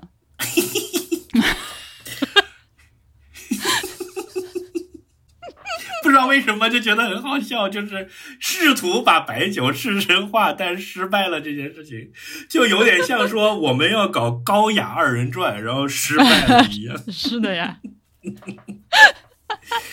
就是中国人的血脉里还是有一些坚硬不可摧的东西的，对吧？对你说到这个打麻将，就 capitalism 拿我也没办法，就是对你在外边横扫一切，但是到我这儿，哥们儿你还得认。我我我不是看那个，我是看那个电视剧的三大队，我看了几集嘛，他们那个里面一喝也是还是要把，就是真正重要场合就是拎瓶茅台就来了，就还是还就还是这，然后就一群人开始忆往昔峥嵘岁月稠，开始喝白酒，真的这个东西太坚固了。对，在那个场合你喝红酒或者喝 whisky 就不对了。啊，对，喝啤的也不对，真的，嗯，啤的是后面补一补，就是一瓶茅台喝完了说怎么着，再来两瓶啤的吧，是哎对对呃对溜溜缝的，嗯，嗯，哎呀，怎么办？我觉得说着说着，我就对自己产生了很多的批，这个，这个，这个，这个批评。哎，对，就是没没关系，Let it be。嗯，啊，因为我刚刚还放话说，大家有有什么爱好要顶配，对吧？像你要像我买毛线，就要买最好的毛线，因为我因为我时间对啊，我觉得打毛线还没有被市神化。我妈迷恋过一段时间十字绣，呃，我妈也迷恋过一段时间，但我觉得打毛线有被小红书化。哦，这样吗？对，你在小红书上是能搜到很多各种各样的就是手织毛线，而且因为手手打毛线这件事情本来它其实是一个物资匮乏的情况下，大家为了就是对吧？每年这冬天小的时候，呃，打个毛裤。你小时候穿过那种就是过两年人长高了，然后在下边接一节的哦，下面接一接一节毛裤，穿过穿过，对啊对啊，对啊，我就有，就是你现在看来都是这种叫什么？拼贴的感觉的，就两个裤腿是另一个颜色。嗯，是的，是的，是的，还有好几个不同的颜色。然后每到过年的时候，呃，妈妈会给家里的人打新的毛衣、红毛衣之类的，而且用的线其实现在回头看都非常的差。我我有一些家里的老的毛衣，我觉得挺有味道的，蛮想穿一穿的，但那个线实在太刺了，就穿在身上不舒服，又保又又不保暖，所以也穿不了。哎，你们家会把旧毛衣拆了之后洗？会啊会啊，然后再重新打。当然了，嗯，但现在它在小红书上就变成一个大家要去买那种什么丹麦的线、荷兰的线、日本的线，然后怎么怎么样？对，这对我来说确实是一个从小时候的一种。呃，日常的这个不得已的东西，因为你看，我妈，我前两年想让她帮我织一顶那个巴拉克拉法帽子，我觉得好看，然后我买不着合适的，我就买两团线寄给我妈，你给我来一个。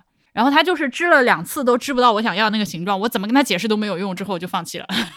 我说我说不是，你再稍微改一点就成了，就差一点点。我妈说不了不了不了，我不给你弄了，我老眼昏花不弄了。她说你自己去买吧，对吧？我本来还有一点，哎呀。我想要一顶妈妈给我打的帽子，我妈是好多年没给我打过帽子。后来我发现我妈根本就是她对我的爱没有深到可以给我打一顶我想要的帽子的地步。她说：“你去买不行吗？你不要再搞我了。”现在就大家就是有钱就去买了。你在这种情况下还愿意自己织毛衣的人，其实是奢侈品了。这么一圈绕下来之后，我只能承认，我现在开始要打毛线是一种非常奢侈的中产阶级的操作。忙着送外卖的人是没空打毛线的。对不起，今日的忏悔，聊聊。今天今天的忏悔聊出来了，拔高了，拔高了，哎，有没有什么有没有什么平价一点的东西可以最后推荐一下？平价的东西，我今年没有买什么。首先，我今年没有买什么大件儿，就是除了 Apple TV 真的很满意以外，其他的我既我因为我现在有有意识的减少自己这方面的消费了。因为你，你是不是打算明年再搞一个，就是不买衣服？对，这我今天是最后一天了。因为你那一年真的做到了，我觉得是真的非常牛逼的，我这一点对你非常的佩服。而且你现在要二进宫，就是其实，对啊，跟我要去跑第二次马拉松有什么区别？就是一种虚妄的挑战，你就是要做到，但它没什么意义，对吧？这样吗？我觉得他对我来说很清晰。可能就任何事情，就是别人不理解，你自己觉得特合理的事儿，都是这样的吧？像我不理解你为什么要跑马跑马拉松。对，啊因为比如说你设定了一个时间时间段，从一月一号到十二月三十一号，对吧？那你其实今天买一件就没有违规，你明天早上买一件其实并没有差多少啊。但是对你来说，你这个 game 就被打破了嘛？就是你自己给自己设了规则，让你要遵守规则嘛？嗯，从这个意义上来说是的。嗯，但区别区别，我觉得跑马拉松和一年不买衣服的区别在于，还是我上次在做这件事情的时候那个解释，因为这是一个被动的事情。你一年不买衣服，你只要一年不买就可以了。你跑马拉松，你得去跑，很难很难。我我我很佩服你做到了这一点。我一度想学，就是我听说你要弄，我甚至还想说我要不要跟你一起，就是我我我跟一个，嗯，但是想想很难很难。呃，猫柱他们最近不是搞了那个多抓鱼快闪店嘛？呃，还说那个一月份，呃，我们几个人有可能做活动啥，再买两件。我说不行，因为到时候我已经开我的这个 no buy 已经开始了。然后我跟你说，资本家，资本家这个时候就开始向我伸出魔爪。呃，他说二手也不行吗？我说二手当然不行了。他说那你可以这样，你可以给自己规定，你只要卖一件，你就可以买一件。我说你不要在这边恶魔向我发出 whisper，就不要在这边诱惑我说不买就不买就完事儿了，就一刀切。给多抓鱼这个公司捐钱，然后猫柱送了你两件衣服。这就不算是吧？笑对死！，就你让多抓鱼在下面专门开一个按钮是 donate，资本家真可怕，这资本家上还有资本家，我的妈呀！好，我的硬件的部分今年就差不多这样，但是我其实还有一些其他想要推荐的东西，比如说，但但我就是可能得自己录，或者我不知道我跟谁录合适啊，比如说二零二三年化妆常用的东西，这种就属于我哇真的，这你根本没法接话了，嗯，我可以就是搞一个 AI 于谦给你，哎，嚯，嚯，嘿，可说呢，嗨，你看看。可，说呢嘛，哎，行吧，那我明天自己录吧。好，加油，祝大家新年快乐。对，既然是这个时间点上线，就祝大家新年快乐吧。好的，好，录音关掉，拜拜。拜拜。啊，有了有了，你开始录了吗？开始了，好，嗯，但是我还在吃东西，我还没吃完。我在录个备份，那你先吃。哎呀，我我这几天那个，这能在节目里说吗？就这几天只有我一个人，会不会被人那个半夜闯空门，在我到我们家偷东西，并且把我杀了呀？你看过侦探吗？我看过啊，就我但我只看过第一季。对，就是第一季就是特别恐怖，我就没看下去。哦，你是因为恐怖没看下去吗？我我我我看不了这种，就是稍微带点恐怖的，我就都不看了。我这两天在反省我自己，就是关于挑食的问题。就你看国产剧我都不怎么看，对，然后恐怖的也不看，韩剧也不看，为什么韩剧会整个被打入？我连韩国偶像团体就是都不太喜欢，呃，对我也是。就是大美妞扭屁股我都不爱看，你说我是不是有病？那你日本的那些怎么解释？点解？呃，他们不扭屁股呀，他们就是表表现的是自己的那个，就是所谓的，你知道日本人那套，行行行行行行，有有有有啊，行行行行，哎呀，我对呀、是吧？他们不贩贩卖性懒得听你感。bullshit。我现在发烧，我靠，我就是状态很不好。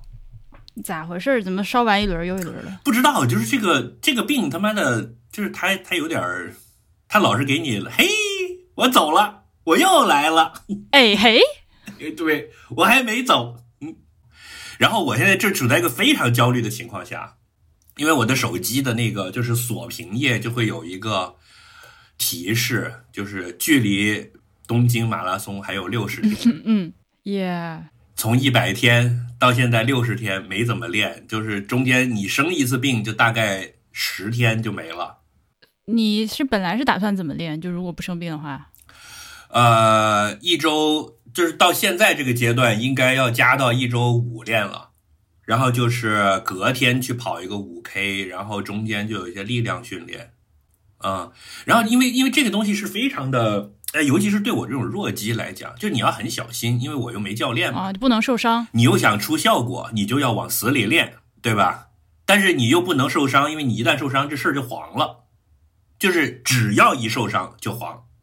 那那那你现在准备到啥程度了吗？就是你你现在能跑？你有试过自己，就是 I don't know 跑个半马？我也不知道跑马拉松人怎么训练啊。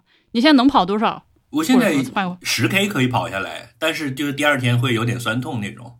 五 K 是我的日常的训练量，但肯定是不够的。就是这种，就是嗯如果我以现在这个状态去的话，很可能完不了赛，或者呢，就是走走停停能蹭完。唉，对，我我不知道说什么好，因为我完全不理解马拉松这种运动。是他完全不，他完全不 make sense 的，就是一个你你为什么要去搞这个？就是我就想折腾一下这种事儿，这是一个那个那个 Fran Lebowitz 说的什么？这是一个虚假的挑战。对啊，这是一个虚假的挑战，他说的非常的好。他他运动的那一集，就是每每一句都说在我的心坎上。我不明白，就是现实生活难道难道不够 challenging 吗？你还要去 challenge 自己？我觉得我活着已经很 challenging 了。从干洗店回来，不用去告人家就不错了。但是呢，虽然说马拉松这件事情，我我没有什么，我没有任何的 remark，但是减肥这件事情，我我想知道你今年已经瘦了多少了？我没有瘦多少，我就我从七月份开始，就是因为意志力又不强，然后就是说会给自己定一些计划，这个什么啊、中午就只吃一个 Subway，不加酱，晚上回来呢就喝一杯牛奶，加两勺脚趾老师介绍给我的什么代餐粉啊，是呃，这这种听起来就很惨啊！饱腹感很好。呃然后这个就就比我以前，比如说只吃胡萝卜、吃什么黄瓜要顶事儿。但是你知道，后来冬天来了，就是北京后来降到了零下十几度，那么太他妈惨了，就是实在受不了。就是你有的时候就会在回家的路上，肚子咕咕叫，然后外面天已经黑了，然后零下十几度，你走在路上，想着回家就还能喝一杯这个东西，嗯，然后我就会去吃麦当劳穷鬼套餐，十二块八。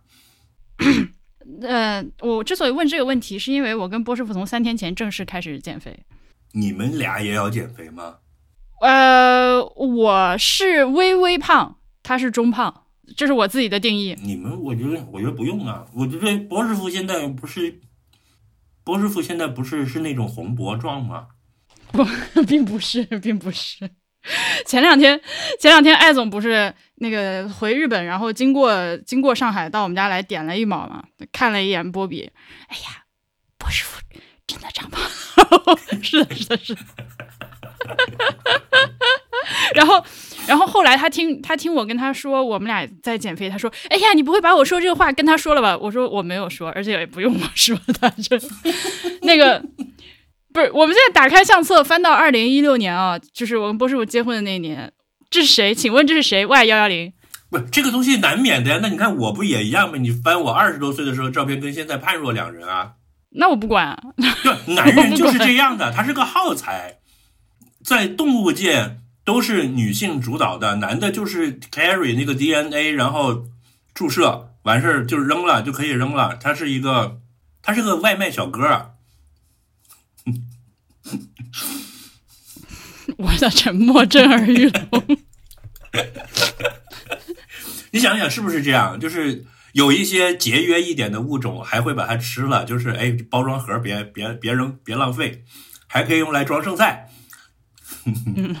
对吧？那男的都是这样的，你一旦他呃这个各种激素水平下降，一下就胖了。尤其是结婚了之后，就比如说过着这种温馨的、安稳的生活，很快就养猪了。我的所有的朋友们都是，你现在去看十年前的照片，那都翩翩美少年是吧？都是吉尼斯团体，不是杰尼斯团体，然后现在都是一帮老大爷。我我放弃，我放弃对以上这段的吐槽权。但是我想起我奶奶吐槽我爷爷的话了。然后我奶奶会指着电视里面的在在那边钟南山钟南山说：“ 你看人家八十多岁，一身肌肉，看着多精神。”也不是，我就是觉得你要说肥也不是不能接受，嗯、我觉得也不是说真的多么的身材焦虑，也不是说对于逝去的青春的怎样怎样，而是觉得难道就这样了吗？是这种感觉。对对，就是不能服气，就是要要去抵抗，这就是所有的体育题材的核心要义，就是我我他妈要要奋斗。好，这里就是一个非常好的转场。我告诉你为什么？因为我现在是处在一个就是这种浓度非常高的时候，因为我每天都在跑步机啊，然后椭圆机上面猛搞，所以我最近对这种打鸡血文艺作品的需求量暴增。就我几乎每天都要看一个这种，就是那种啊，我要哭啊，然后就是我要死啦，我不行，我不能死啊。然 后那个时候我也在这样，而且因为我的需求量很大，因为你你再二刷就没有这个效果了，对不对？所以剂量要越来越大。然后我就最近看了很多这种鬼东西，什么 Rocky 啊什么的。哦，Adrian Adrian，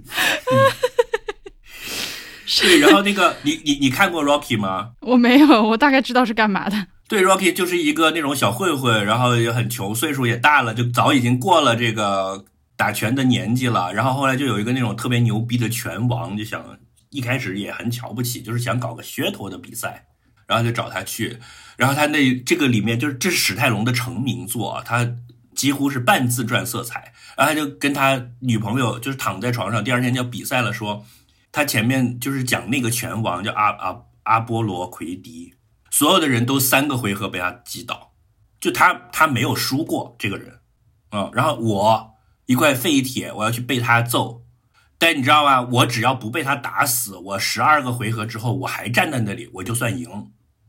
这就是我参加马拉松的心态，就是我肯定不是去跟那些什么基普乔格啊什么去比。我操，那基普乔格那俩腿抡起来，就是他比我百米冲刺还快，然后人家用我百米冲刺还要快的速度跑两个小时。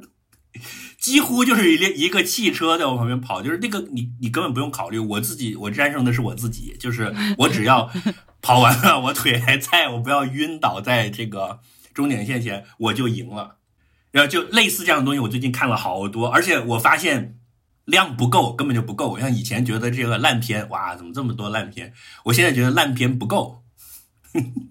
哇，我真的好意外啊！一个是你的这个需要看就大剂量的摄入这种东西，我是非常意外。再一个是为什么本来今天根本不想聊这个，为什么话题如此的中年？就是 因为你也快了，就是你之前也跟我讲过这个，呃，我绝对不运动，我对这些东西毫无兴趣，我打死我也不会动一下的。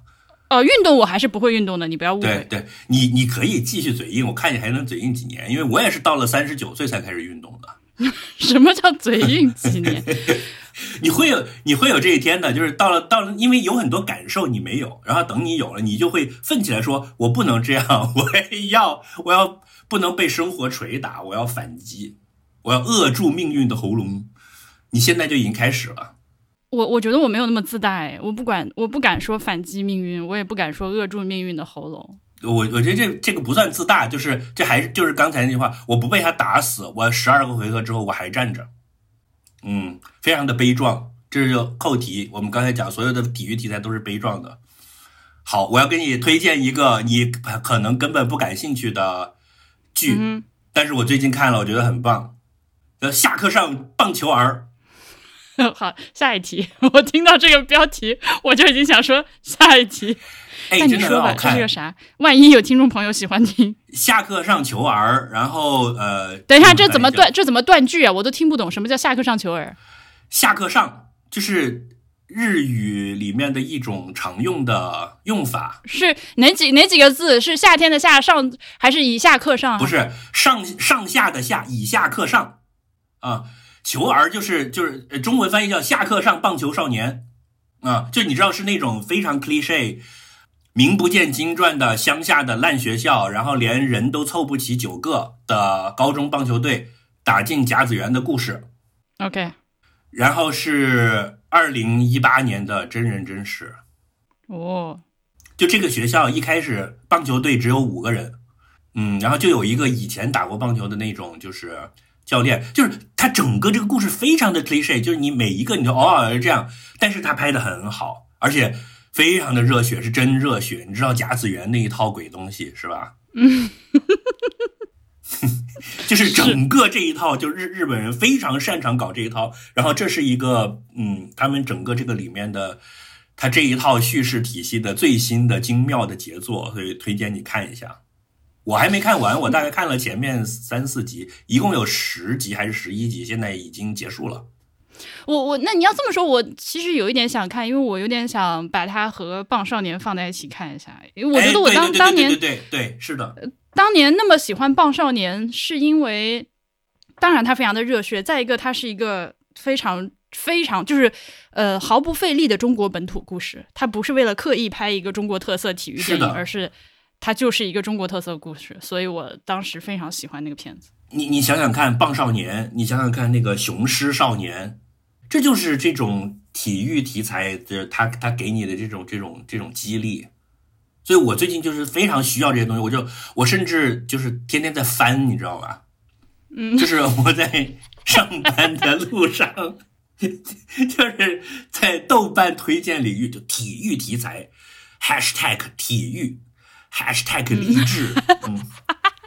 然后你知道那个 B 站上面还有就是 Rocky 里面的那个训练片段混剪，嗯，就是刘德华蒙大师是吧？对对，就是他从 Rocky 一、Rocky 二、Rocky 三，不是每一部他就像功夫片一样都有一个固定的形式，就前面讲如何如何不行，然后就是下定决心要去，然后中间就会有一段这个他一直在训练多么辛苦啊，做俯卧撑，然后跳，就是这种，然后就有人专门把他每一集里面的这一段都剪出来，然后配上他那个音乐。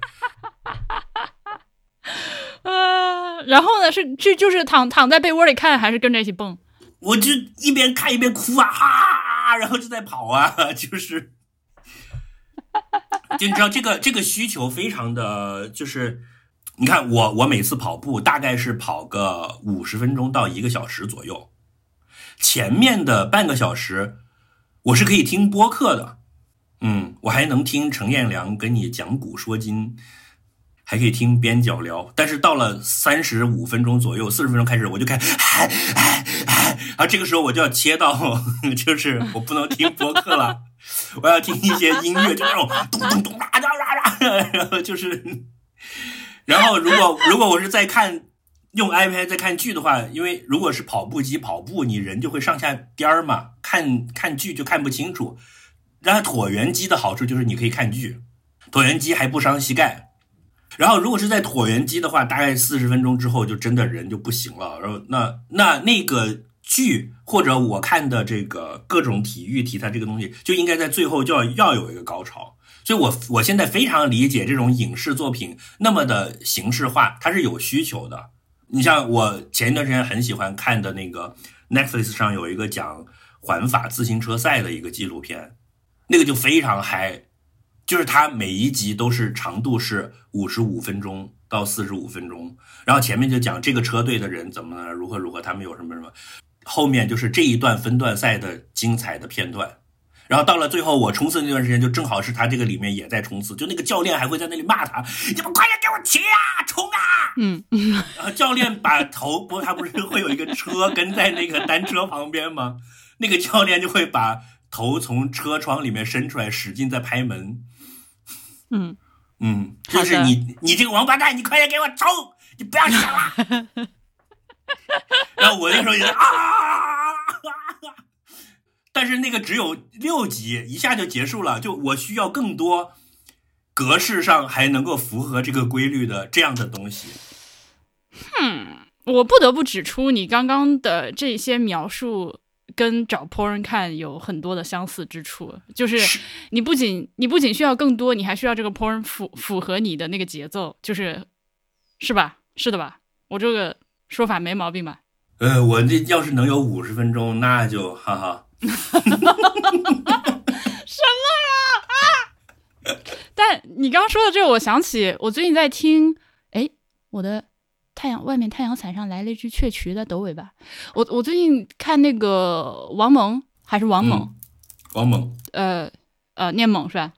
出了播客叫叫透一透，就是反正喝多了再喝点透一透。我我我估计是这个意思。呃，他有一集上了小宇宙的推荐，是关于运动员尿检。那集主要的内容是讲，就是尿检具体是怎么做的，非常的精彩。我从来没有想到就是那么狠。但 前面他也说，他们每年还会体检和体测，然后体测的时候，那个教练就像你是那个王猛吗？女子速滑的那个哦，哎呀哎呀，我以为是那个老头的那个，不是老头，不是老头，组织部来了年轻人那个，不不是组织部老头尿检，对，吓我一跳，就是一开始我一听吐一透，我说嘿，老头这九十多了还透一透，可以呀，我操，完了完了完了，我是要把老头尿检的画面从我脑中删除。对，然后又还尿检，我一想，哎，你老头九十多了还尿检，你还抖一抖吧你，啊，这 什么呀？他他就说，他们体测的时候，呃，的目的就是要测你在巅峰状态能维持多久。哎，对对对，对你你这个人的这个马达给你开足功率，然后逼着你保持这个做功的这个功率，疯狂的往下怼，看你怼到哪一，看你能怼多长，你会死，呃，你会受不了。呃，这个是检测运动员的指标。然后他就说，那一天下来，一天下来，就是运动员你只累那么一会儿，但教练要死了，就是教练在旁边。教练在旁边，就像你刚刚说的那样，就是每一个人上去，他都是从头喊到尾，就是是，你看那个呃环法自行车赛，就是比如说它它有一些段是那种山区的段，就是你骑八十多公里，然后到最后八百米的时候，这俩人是并排的，然后就是冲，就那一下，你你你想象一下，你已经骑了八十公里的路了，然后前面都是那种大坡，就是整个人是站起来在那蹬的那种。然后在那八百米的时候，就是他给了很多这种慢镜头，那真的就是他不光是体能的问题，它真的就是一个意志的对决。啊！就是我在心理上把你击倒，就是我就是比你牛逼，嗯，你那个时候你要你要相信这个，你就能骑到，因为其实差别没有那么大的，就差那一点点，就一口气，对，真的就是那一口气，对你在那一个 moment 展现出来的这种这种意志品质。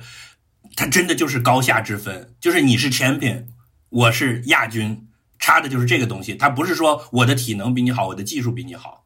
我但你知道吗？我我每次在就是呃，大概是今年呃年，反正几个月之前，就是小宇宙的几个朋友来我们家，也算是视察播客项目吧。就是当时基斯也来了，我们聊天就瞎聊天，就聊到运动这件事情。嗯，我当时就说我觉得运动不酷，然后。当然，所有人的反应都是啊，怎么可能？就是，然后基斯就反问我，他说：“你是不是觉得健身不酷？”我当时出于社交压力说是，但其实后来我反刍这个问题，我觉得运动就是不酷。对不起，就是我，你你刚说的这些热血的东西，我觉得我看的时候我也很激动，我也很被带入。呃，包括看一些就是足球赛或者什么的时候，我完全能理解他的这个魅力，但是我能很快，几乎是在当下就产生一种抽离的情绪，就觉得卧槽，好傻逼。对，因为因为因为它是虚假的，因为它是一个 game。对，因为因为你是个实在人，你没有办法进入到这个设定好的情境里面，就是说，哎，我们现在先假装世界上没有汽车啊，然后呢，我们俩谁快 跑到那儿。对，因为你你如果一旦有点理智，你会说你们那傻逼跑什么呢？你打车呀，对吧？你路上还能看会儿书呢。就是所谓的 game，就是你设定一个规则，然后在这个规则里面去行事嘛。那你就要假装这个规则是这个世界的框架，就好像你先画个框，然后在这个框里面再去再去摆弄。那就设定好了，就是啊，你你你不能坐车，你穿双鞋，然后呢，你把这个号码别在身上，其他的东西就你随意了。那谁先到那儿谁就赢啊！那你在这个框架之内，那真那就有很多呃厉害的，那还有光脚跑马拉松的，我就觉得很没有意义啊！你为什么要这样虐待自己？那个上马还是什么？我在那个就小红书刷到一些，就有一些是光脚跑的，我就觉得天呐，我就我就很不能理解这种这种让我看起来就很像是那种就是苦修的人拿那种带刺的鞭子抽自己一样，就是你干啥呀？对它美，它它它有它的美，然后它有它能够展展现意志品质的的部分，就是你给自己设定一个条件，然后自己在这个条件里面去尽情的挥洒。嗯，所以这是我这个人可能很 cynical 和无聊的部分，这也是为什么我就非常的感谢 Friendly Boys，他就是跟我想的一样，并且他敢说，而且他因为年纪够大了，而且而且他又很有魅力，他又很有智慧，他说话也非常的技巧，非常的快。就他就能说这样的话，就我说就会被觉得，是吧？但但是我觉得你也不要把他这个话理解成就是泛化的这个，他是就是出于一种就是解构的一种方法去说的，就是你可以说这个很傻逼很无聊，但是与此同时他又很有意义很伟大。呃，这两个我都是我都掰的，因为他这两个说法是处在不同的语境之内的。哦，这样吗？我是真的是把它。我我是我是直接理解，我明白，我明白你的理解是，就是你是完全认同的。我是在他的框架之内认同他这个，然后在这个框架之内认同这个，这这两个说法在不同的框架之内。哇，你这样活着好没意思哦，宝儿。突然的攻击。不会啊，我觉得就是还好，就像我我这个。我自己是一个非常 liberal 的人，但是我自己在一个国企工作，对吧？你不能说那你怎么两面派呢？那在不同的语境之下，它不同的事情有不同的。哦，我还有一个要介绍你看的，就是熊家餐馆，跟吃的有关的。我是不是跟你说过？你跟我介绍过，我也看到其他有人在推荐，但是跟吃的有关，会不会看到就很想吃东西啊？哎，就是又因为这个，所以我之前是不敢看的，就是我很怕他搞很多美食啊什么的。然后熊家餐馆这个名字一听就像那种就是什么一家人，然后温温馨馨是吧？对，结果完全不是，它是一个非常就是非常，我想想怎么讲，它非常 emotional，是哪种？节奏很快，然后就是啊一团乱麻，然后吵吵架，哇操这啊今天肉又不对了，然后停电了，水管又爆了，然后就是外面又在排队，然后还有顾客打架，就每天就在搞这些 shit。嗯哼，然后就是不停的在吵来吵去，然后那个剪辑节奏非常快，然后都是那种 close up 的镜头，就是让你觉得哇，真的一团乱麻。就它其实是讲人在困境里面怎么挣扎的一个事情，就完全不是一个那种温馨的家庭餐馆的那种。就是我一开始看以为是像深夜食堂这种东西，你想熊家餐馆，后来我发现其实是是是我们被这些日本的这些小清新的剧给害了，而且它这个。翻译也不好，它英文名就叫 The Bear。然后我看了第一季，我非常喜欢，而且它每一集都很短，就是一下就看完了。但是我不是不是在跑步机看的，你 在跑步机上得看两集，它一集只有二十五分钟，再把后面的字幕抠掉。然后我后来想到就是。我整个现在我把第一季看完了，第二季也已经出了，但是我还没看。就我我觉得这个餐馆是一个绝妙的比喻，就是其实我们每个人的人生都是一样的，就是你拿出去给别人看的那一块儿，就像你端出去的菜一样，你都把盘子擦干净了再端出去的，对吧？但是后厨是非常糟糕的，是哇又又热又脏，然后又忙乱，然后大家互相之间还要指责，还要骂，是这么个意思。对，然后我觉得餐馆是一个绝妙的比喻，但是你你最后你 deliver 给别人给外面的人的都是你好的一面，但你怎么去处理你自己内部的这些 fuck up 的部分，你你是是只有你自己能搞定的，因为外面的人不会跑到厨房来看的。然后这个剧就是几乎所有的场景都发生在厨房，嗯，还有在后面抽烟，还有吵架，互相骂。啊，你你可以先看一下第一集，第一集一上来就是完全把它整个这个剧的基调先定好了。我当时就是看了第一集之后，我就决定要看这个剧了。然后这是一个就是嗯非常不不像我会去看的东西，就是我本来看着这个说什么鬼，我也是跟你一样，也听好多人说这个事儿。嗯，那哎，我们今天本来是要录硬件的，但那你硬件可以啊，来啊，硬件，我有一个要讲的硬件。那那那那那那就先把电视剧说电视剧就是影视的部分说完了再说吧。那就那个，你有看那个《Deadlock》吗？还没。你你跟我推荐了之后，我就把它 mark 了，但是我还没看。嗯。哎，是我给你推荐的啊。在你告诉我之前，我完全没有听说过。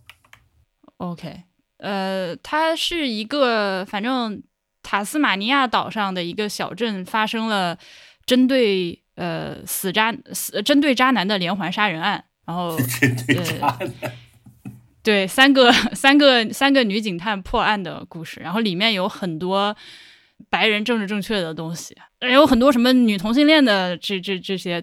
一方面呢，他是正儿八经在拍；另一方面呢，我不知道他是故意讽刺还是我看出来的讽刺，我觉得很好笑。就当里面拍到一些就是非常。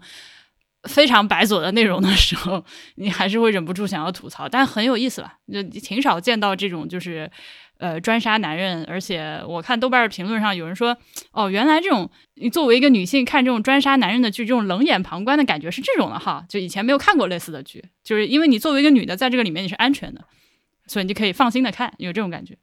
哦，哎，这个角度很新颖，我从来没有这么想过。对，就一般就。你看电视又比较容易带入情感的话，如果它是一个针对那种什么年轻漂亮女生的这种这种连环杀人案，哦，可能因为我可能因为我不看国产剧，所以电视里杀的都是外国人，神经病呀！哎，但是这个是个澳洲的剧，对不对？我本来想推荐给脚趾的，但是我想自己先看了看看如何再推荐给他，因为他之前也老。他在澳大利亚的时候，老给我推荐一些澳洲的电视剧，当然都是那种怪怪的。呃，这它虽然是澳剧，但它是在那个 Amazon Amazon Prime 上播，好像是。然后你挑资源的时候需要挑一下，当然如果你 Amazon 账户当我没说，它那个翻译有好几个版本，就一开始有一些非常迷幻的翻译。它的剧名 Deadlock 就是呃字面意义是死湖，但是呃指的是这个凶杀案连环杀人案发生的这个地点。这个镇的名字叫 Deadlock，有人把它这个剧名翻译成小镇警花，我就很想死。有 有没有一种警花燕子的感觉？后面慢慢开始比较正常。现在这个片子在豆瓣的条目叫做戴德洛奇小镇，但是他是对这个呃英文的名字发音搞错了，他是他不念 lock，他念 lock。哦，好的吧。耶，那你就这个，咱就按下不表。繁花你看了吗？没有，我不想看。如我刚才在讲，我反思我为什么不看国产剧，就是这个，就是完全不想看，听到就不想看。你展开一下，是不是怎么个不想看法？就不知道哎，就是就他没有吸引我的点，就是也没有我想看的。OK，那这毕竟是墨镜的第一部电视剧，你对这个不感兴趣？不感兴趣，我觉得。主要演员吧，没有我想看的演员。你说这剧是梁朝伟演的，我可能会去看一下，对吧？就是那些人，就是可能现在的国内正在当红主打的这些演员，没有几个我瞧得上的，也许是这个原因。三大队我也不想看，别看，特别烂。三大队其实本来本来有一点想看，然后听你说了之后，我就哈哈哈哈哈还好。嗯，你看今年唯一的国产剧就是那个什么《漫长的季节》，我看了我也很不喜欢。嗯，我觉得就是不行，因为大家都觉得好，对吧？你看到了年底，有很多各种榜单都说哦，那讲到今年的国产剧，那首当其冲的的，对，那我想那就其他的我更不用看了。嗯，确实，我觉得有一点，我我有可能是出于一种偏见，就是我我自己在反思啊。嗯，就是我看的时候会觉得他们的对白很很生硬，没有人在现实生活中这样说话。我倒没有想到你会单说台词的这个问题，因为我觉得这只是众多国产剧非常非常致命的问题之一。繁花的话，我看了一集又十五分钟左右，呃，它在我的心中是烂透了，就是 glad to know。耶，烂透！就《繁花》这个小说我没有看过，我也不是特别感兴趣。小说我看了，小说我看了，我也没有很喜欢。嗯，我不是特别感兴趣这样的题材。那个王家卫拍电视剧这个事情呢，如果说就是对，最就是王家卫的电视剧作为一个噱头，如果他的满分是十分的话，这件事情对我的吸引力大概有三分左右，我会想说想看一下。我想看一下墨镜拍电视剧能拍成啥样，这是这是一个点。我最。核心的吸引我想去看一下这个剧的原因是，它是号称是全沪语的一个电视剧。嗯哼，沪语沪语电视剧，我小的时候在电视上看过，很小的时候我记得。上海一家人。呃，然后还有一个叫孽债的。哦。是不是上海上海一家人？我有没有看过，反正是里面有那个游本昌，就是比较年轻的游本昌，我我对他印象比较深刻。然后还有一些。对，就是那个，反正我也听不懂嘛。小时候看过，但听不懂的那种，印象很深刻。电视里以前放过这种，除了其实上海电视上海话的电视剧之外，还有一些湖北的本地方言的电视剧，有很多地方方言的电视剧，小时候我们都能有，但现在电视上已经绝迹了。所以我冲着这个就很想看。我觉得这个东西本身就是一个非常非常稀少的、非常罕见的存在。这个电视剧等于说是一个呃上海演员团建的一个一个感觉。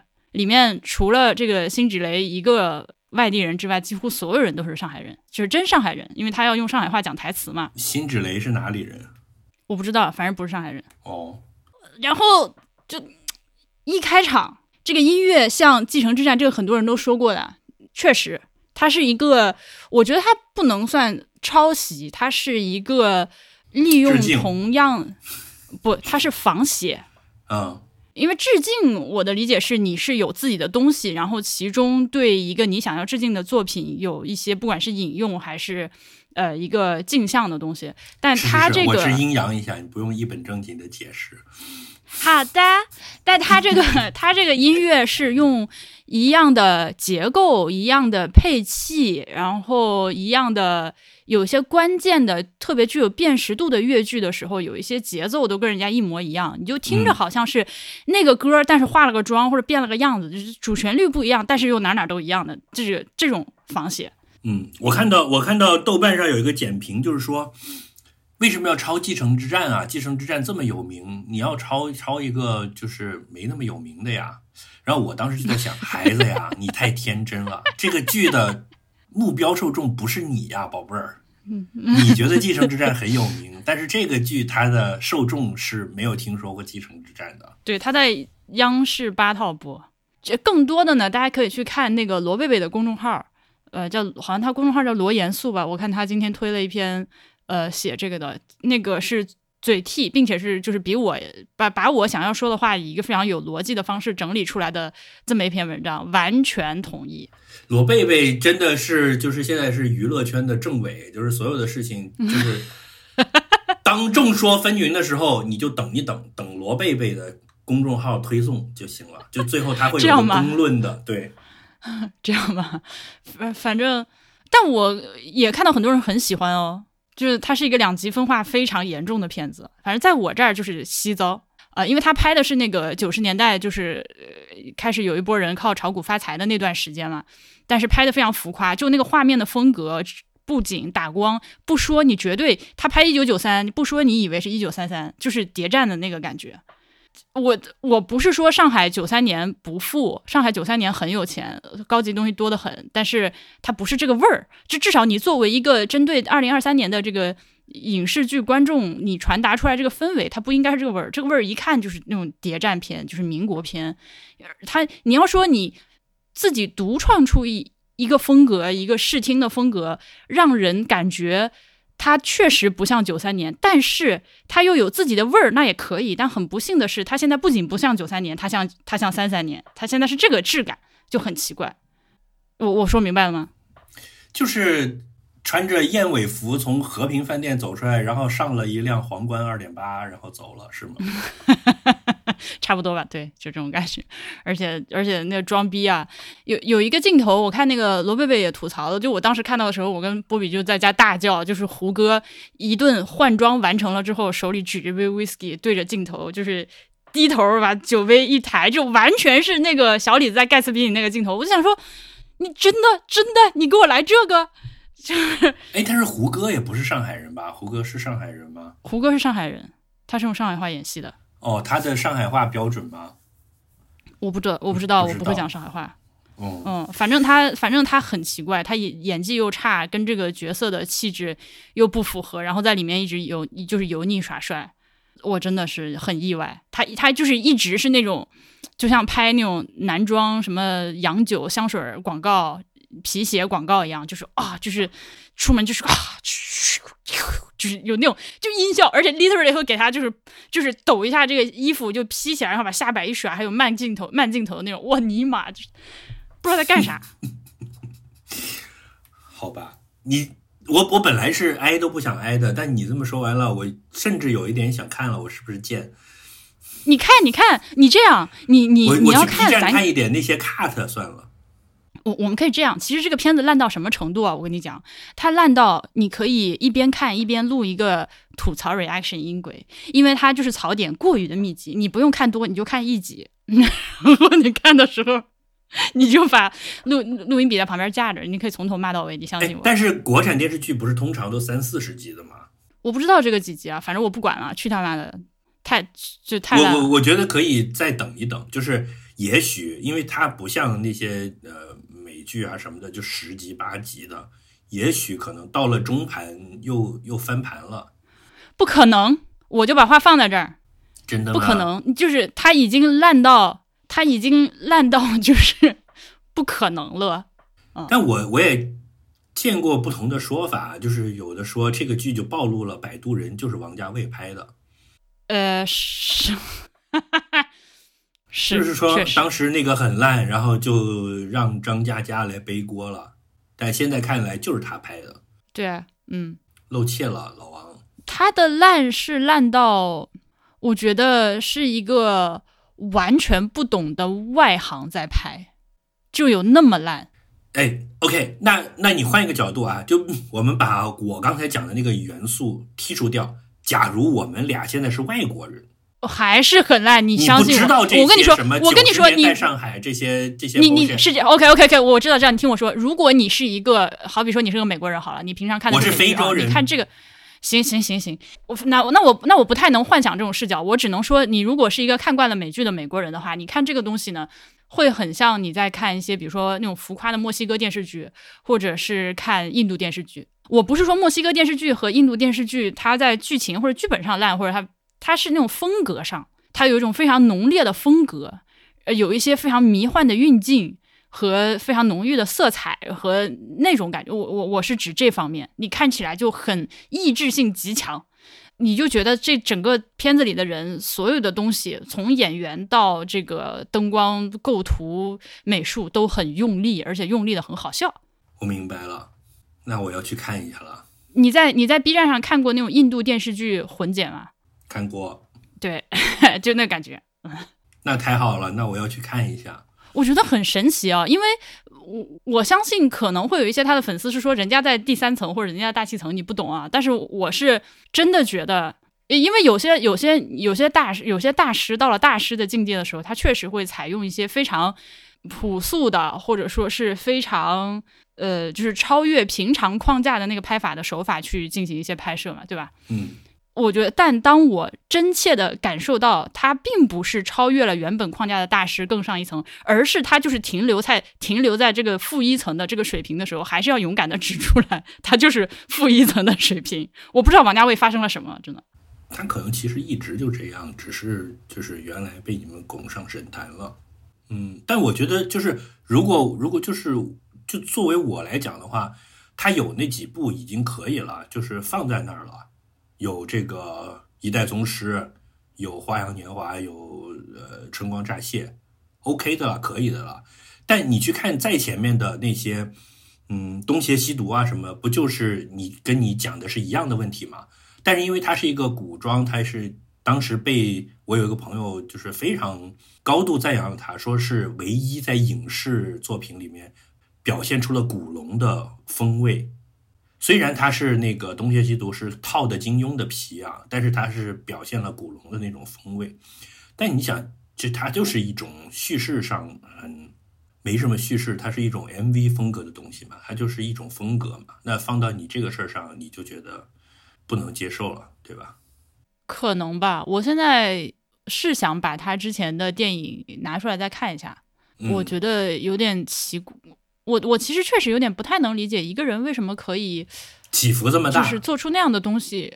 呃，对，然后过了几十年之后，好像当然这是一种理所当然、这种想当然的推测，就是觉得你人随着年龄的增长，你看的作品，你的积累也多了，你的阅历也多了，理论上说你应该能做出所谓更好的东西，但为什么突然就做出这种就是稀粑粑？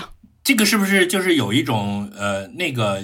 因素就是你喜欢的博主，他聊到了你的本行，不是啊？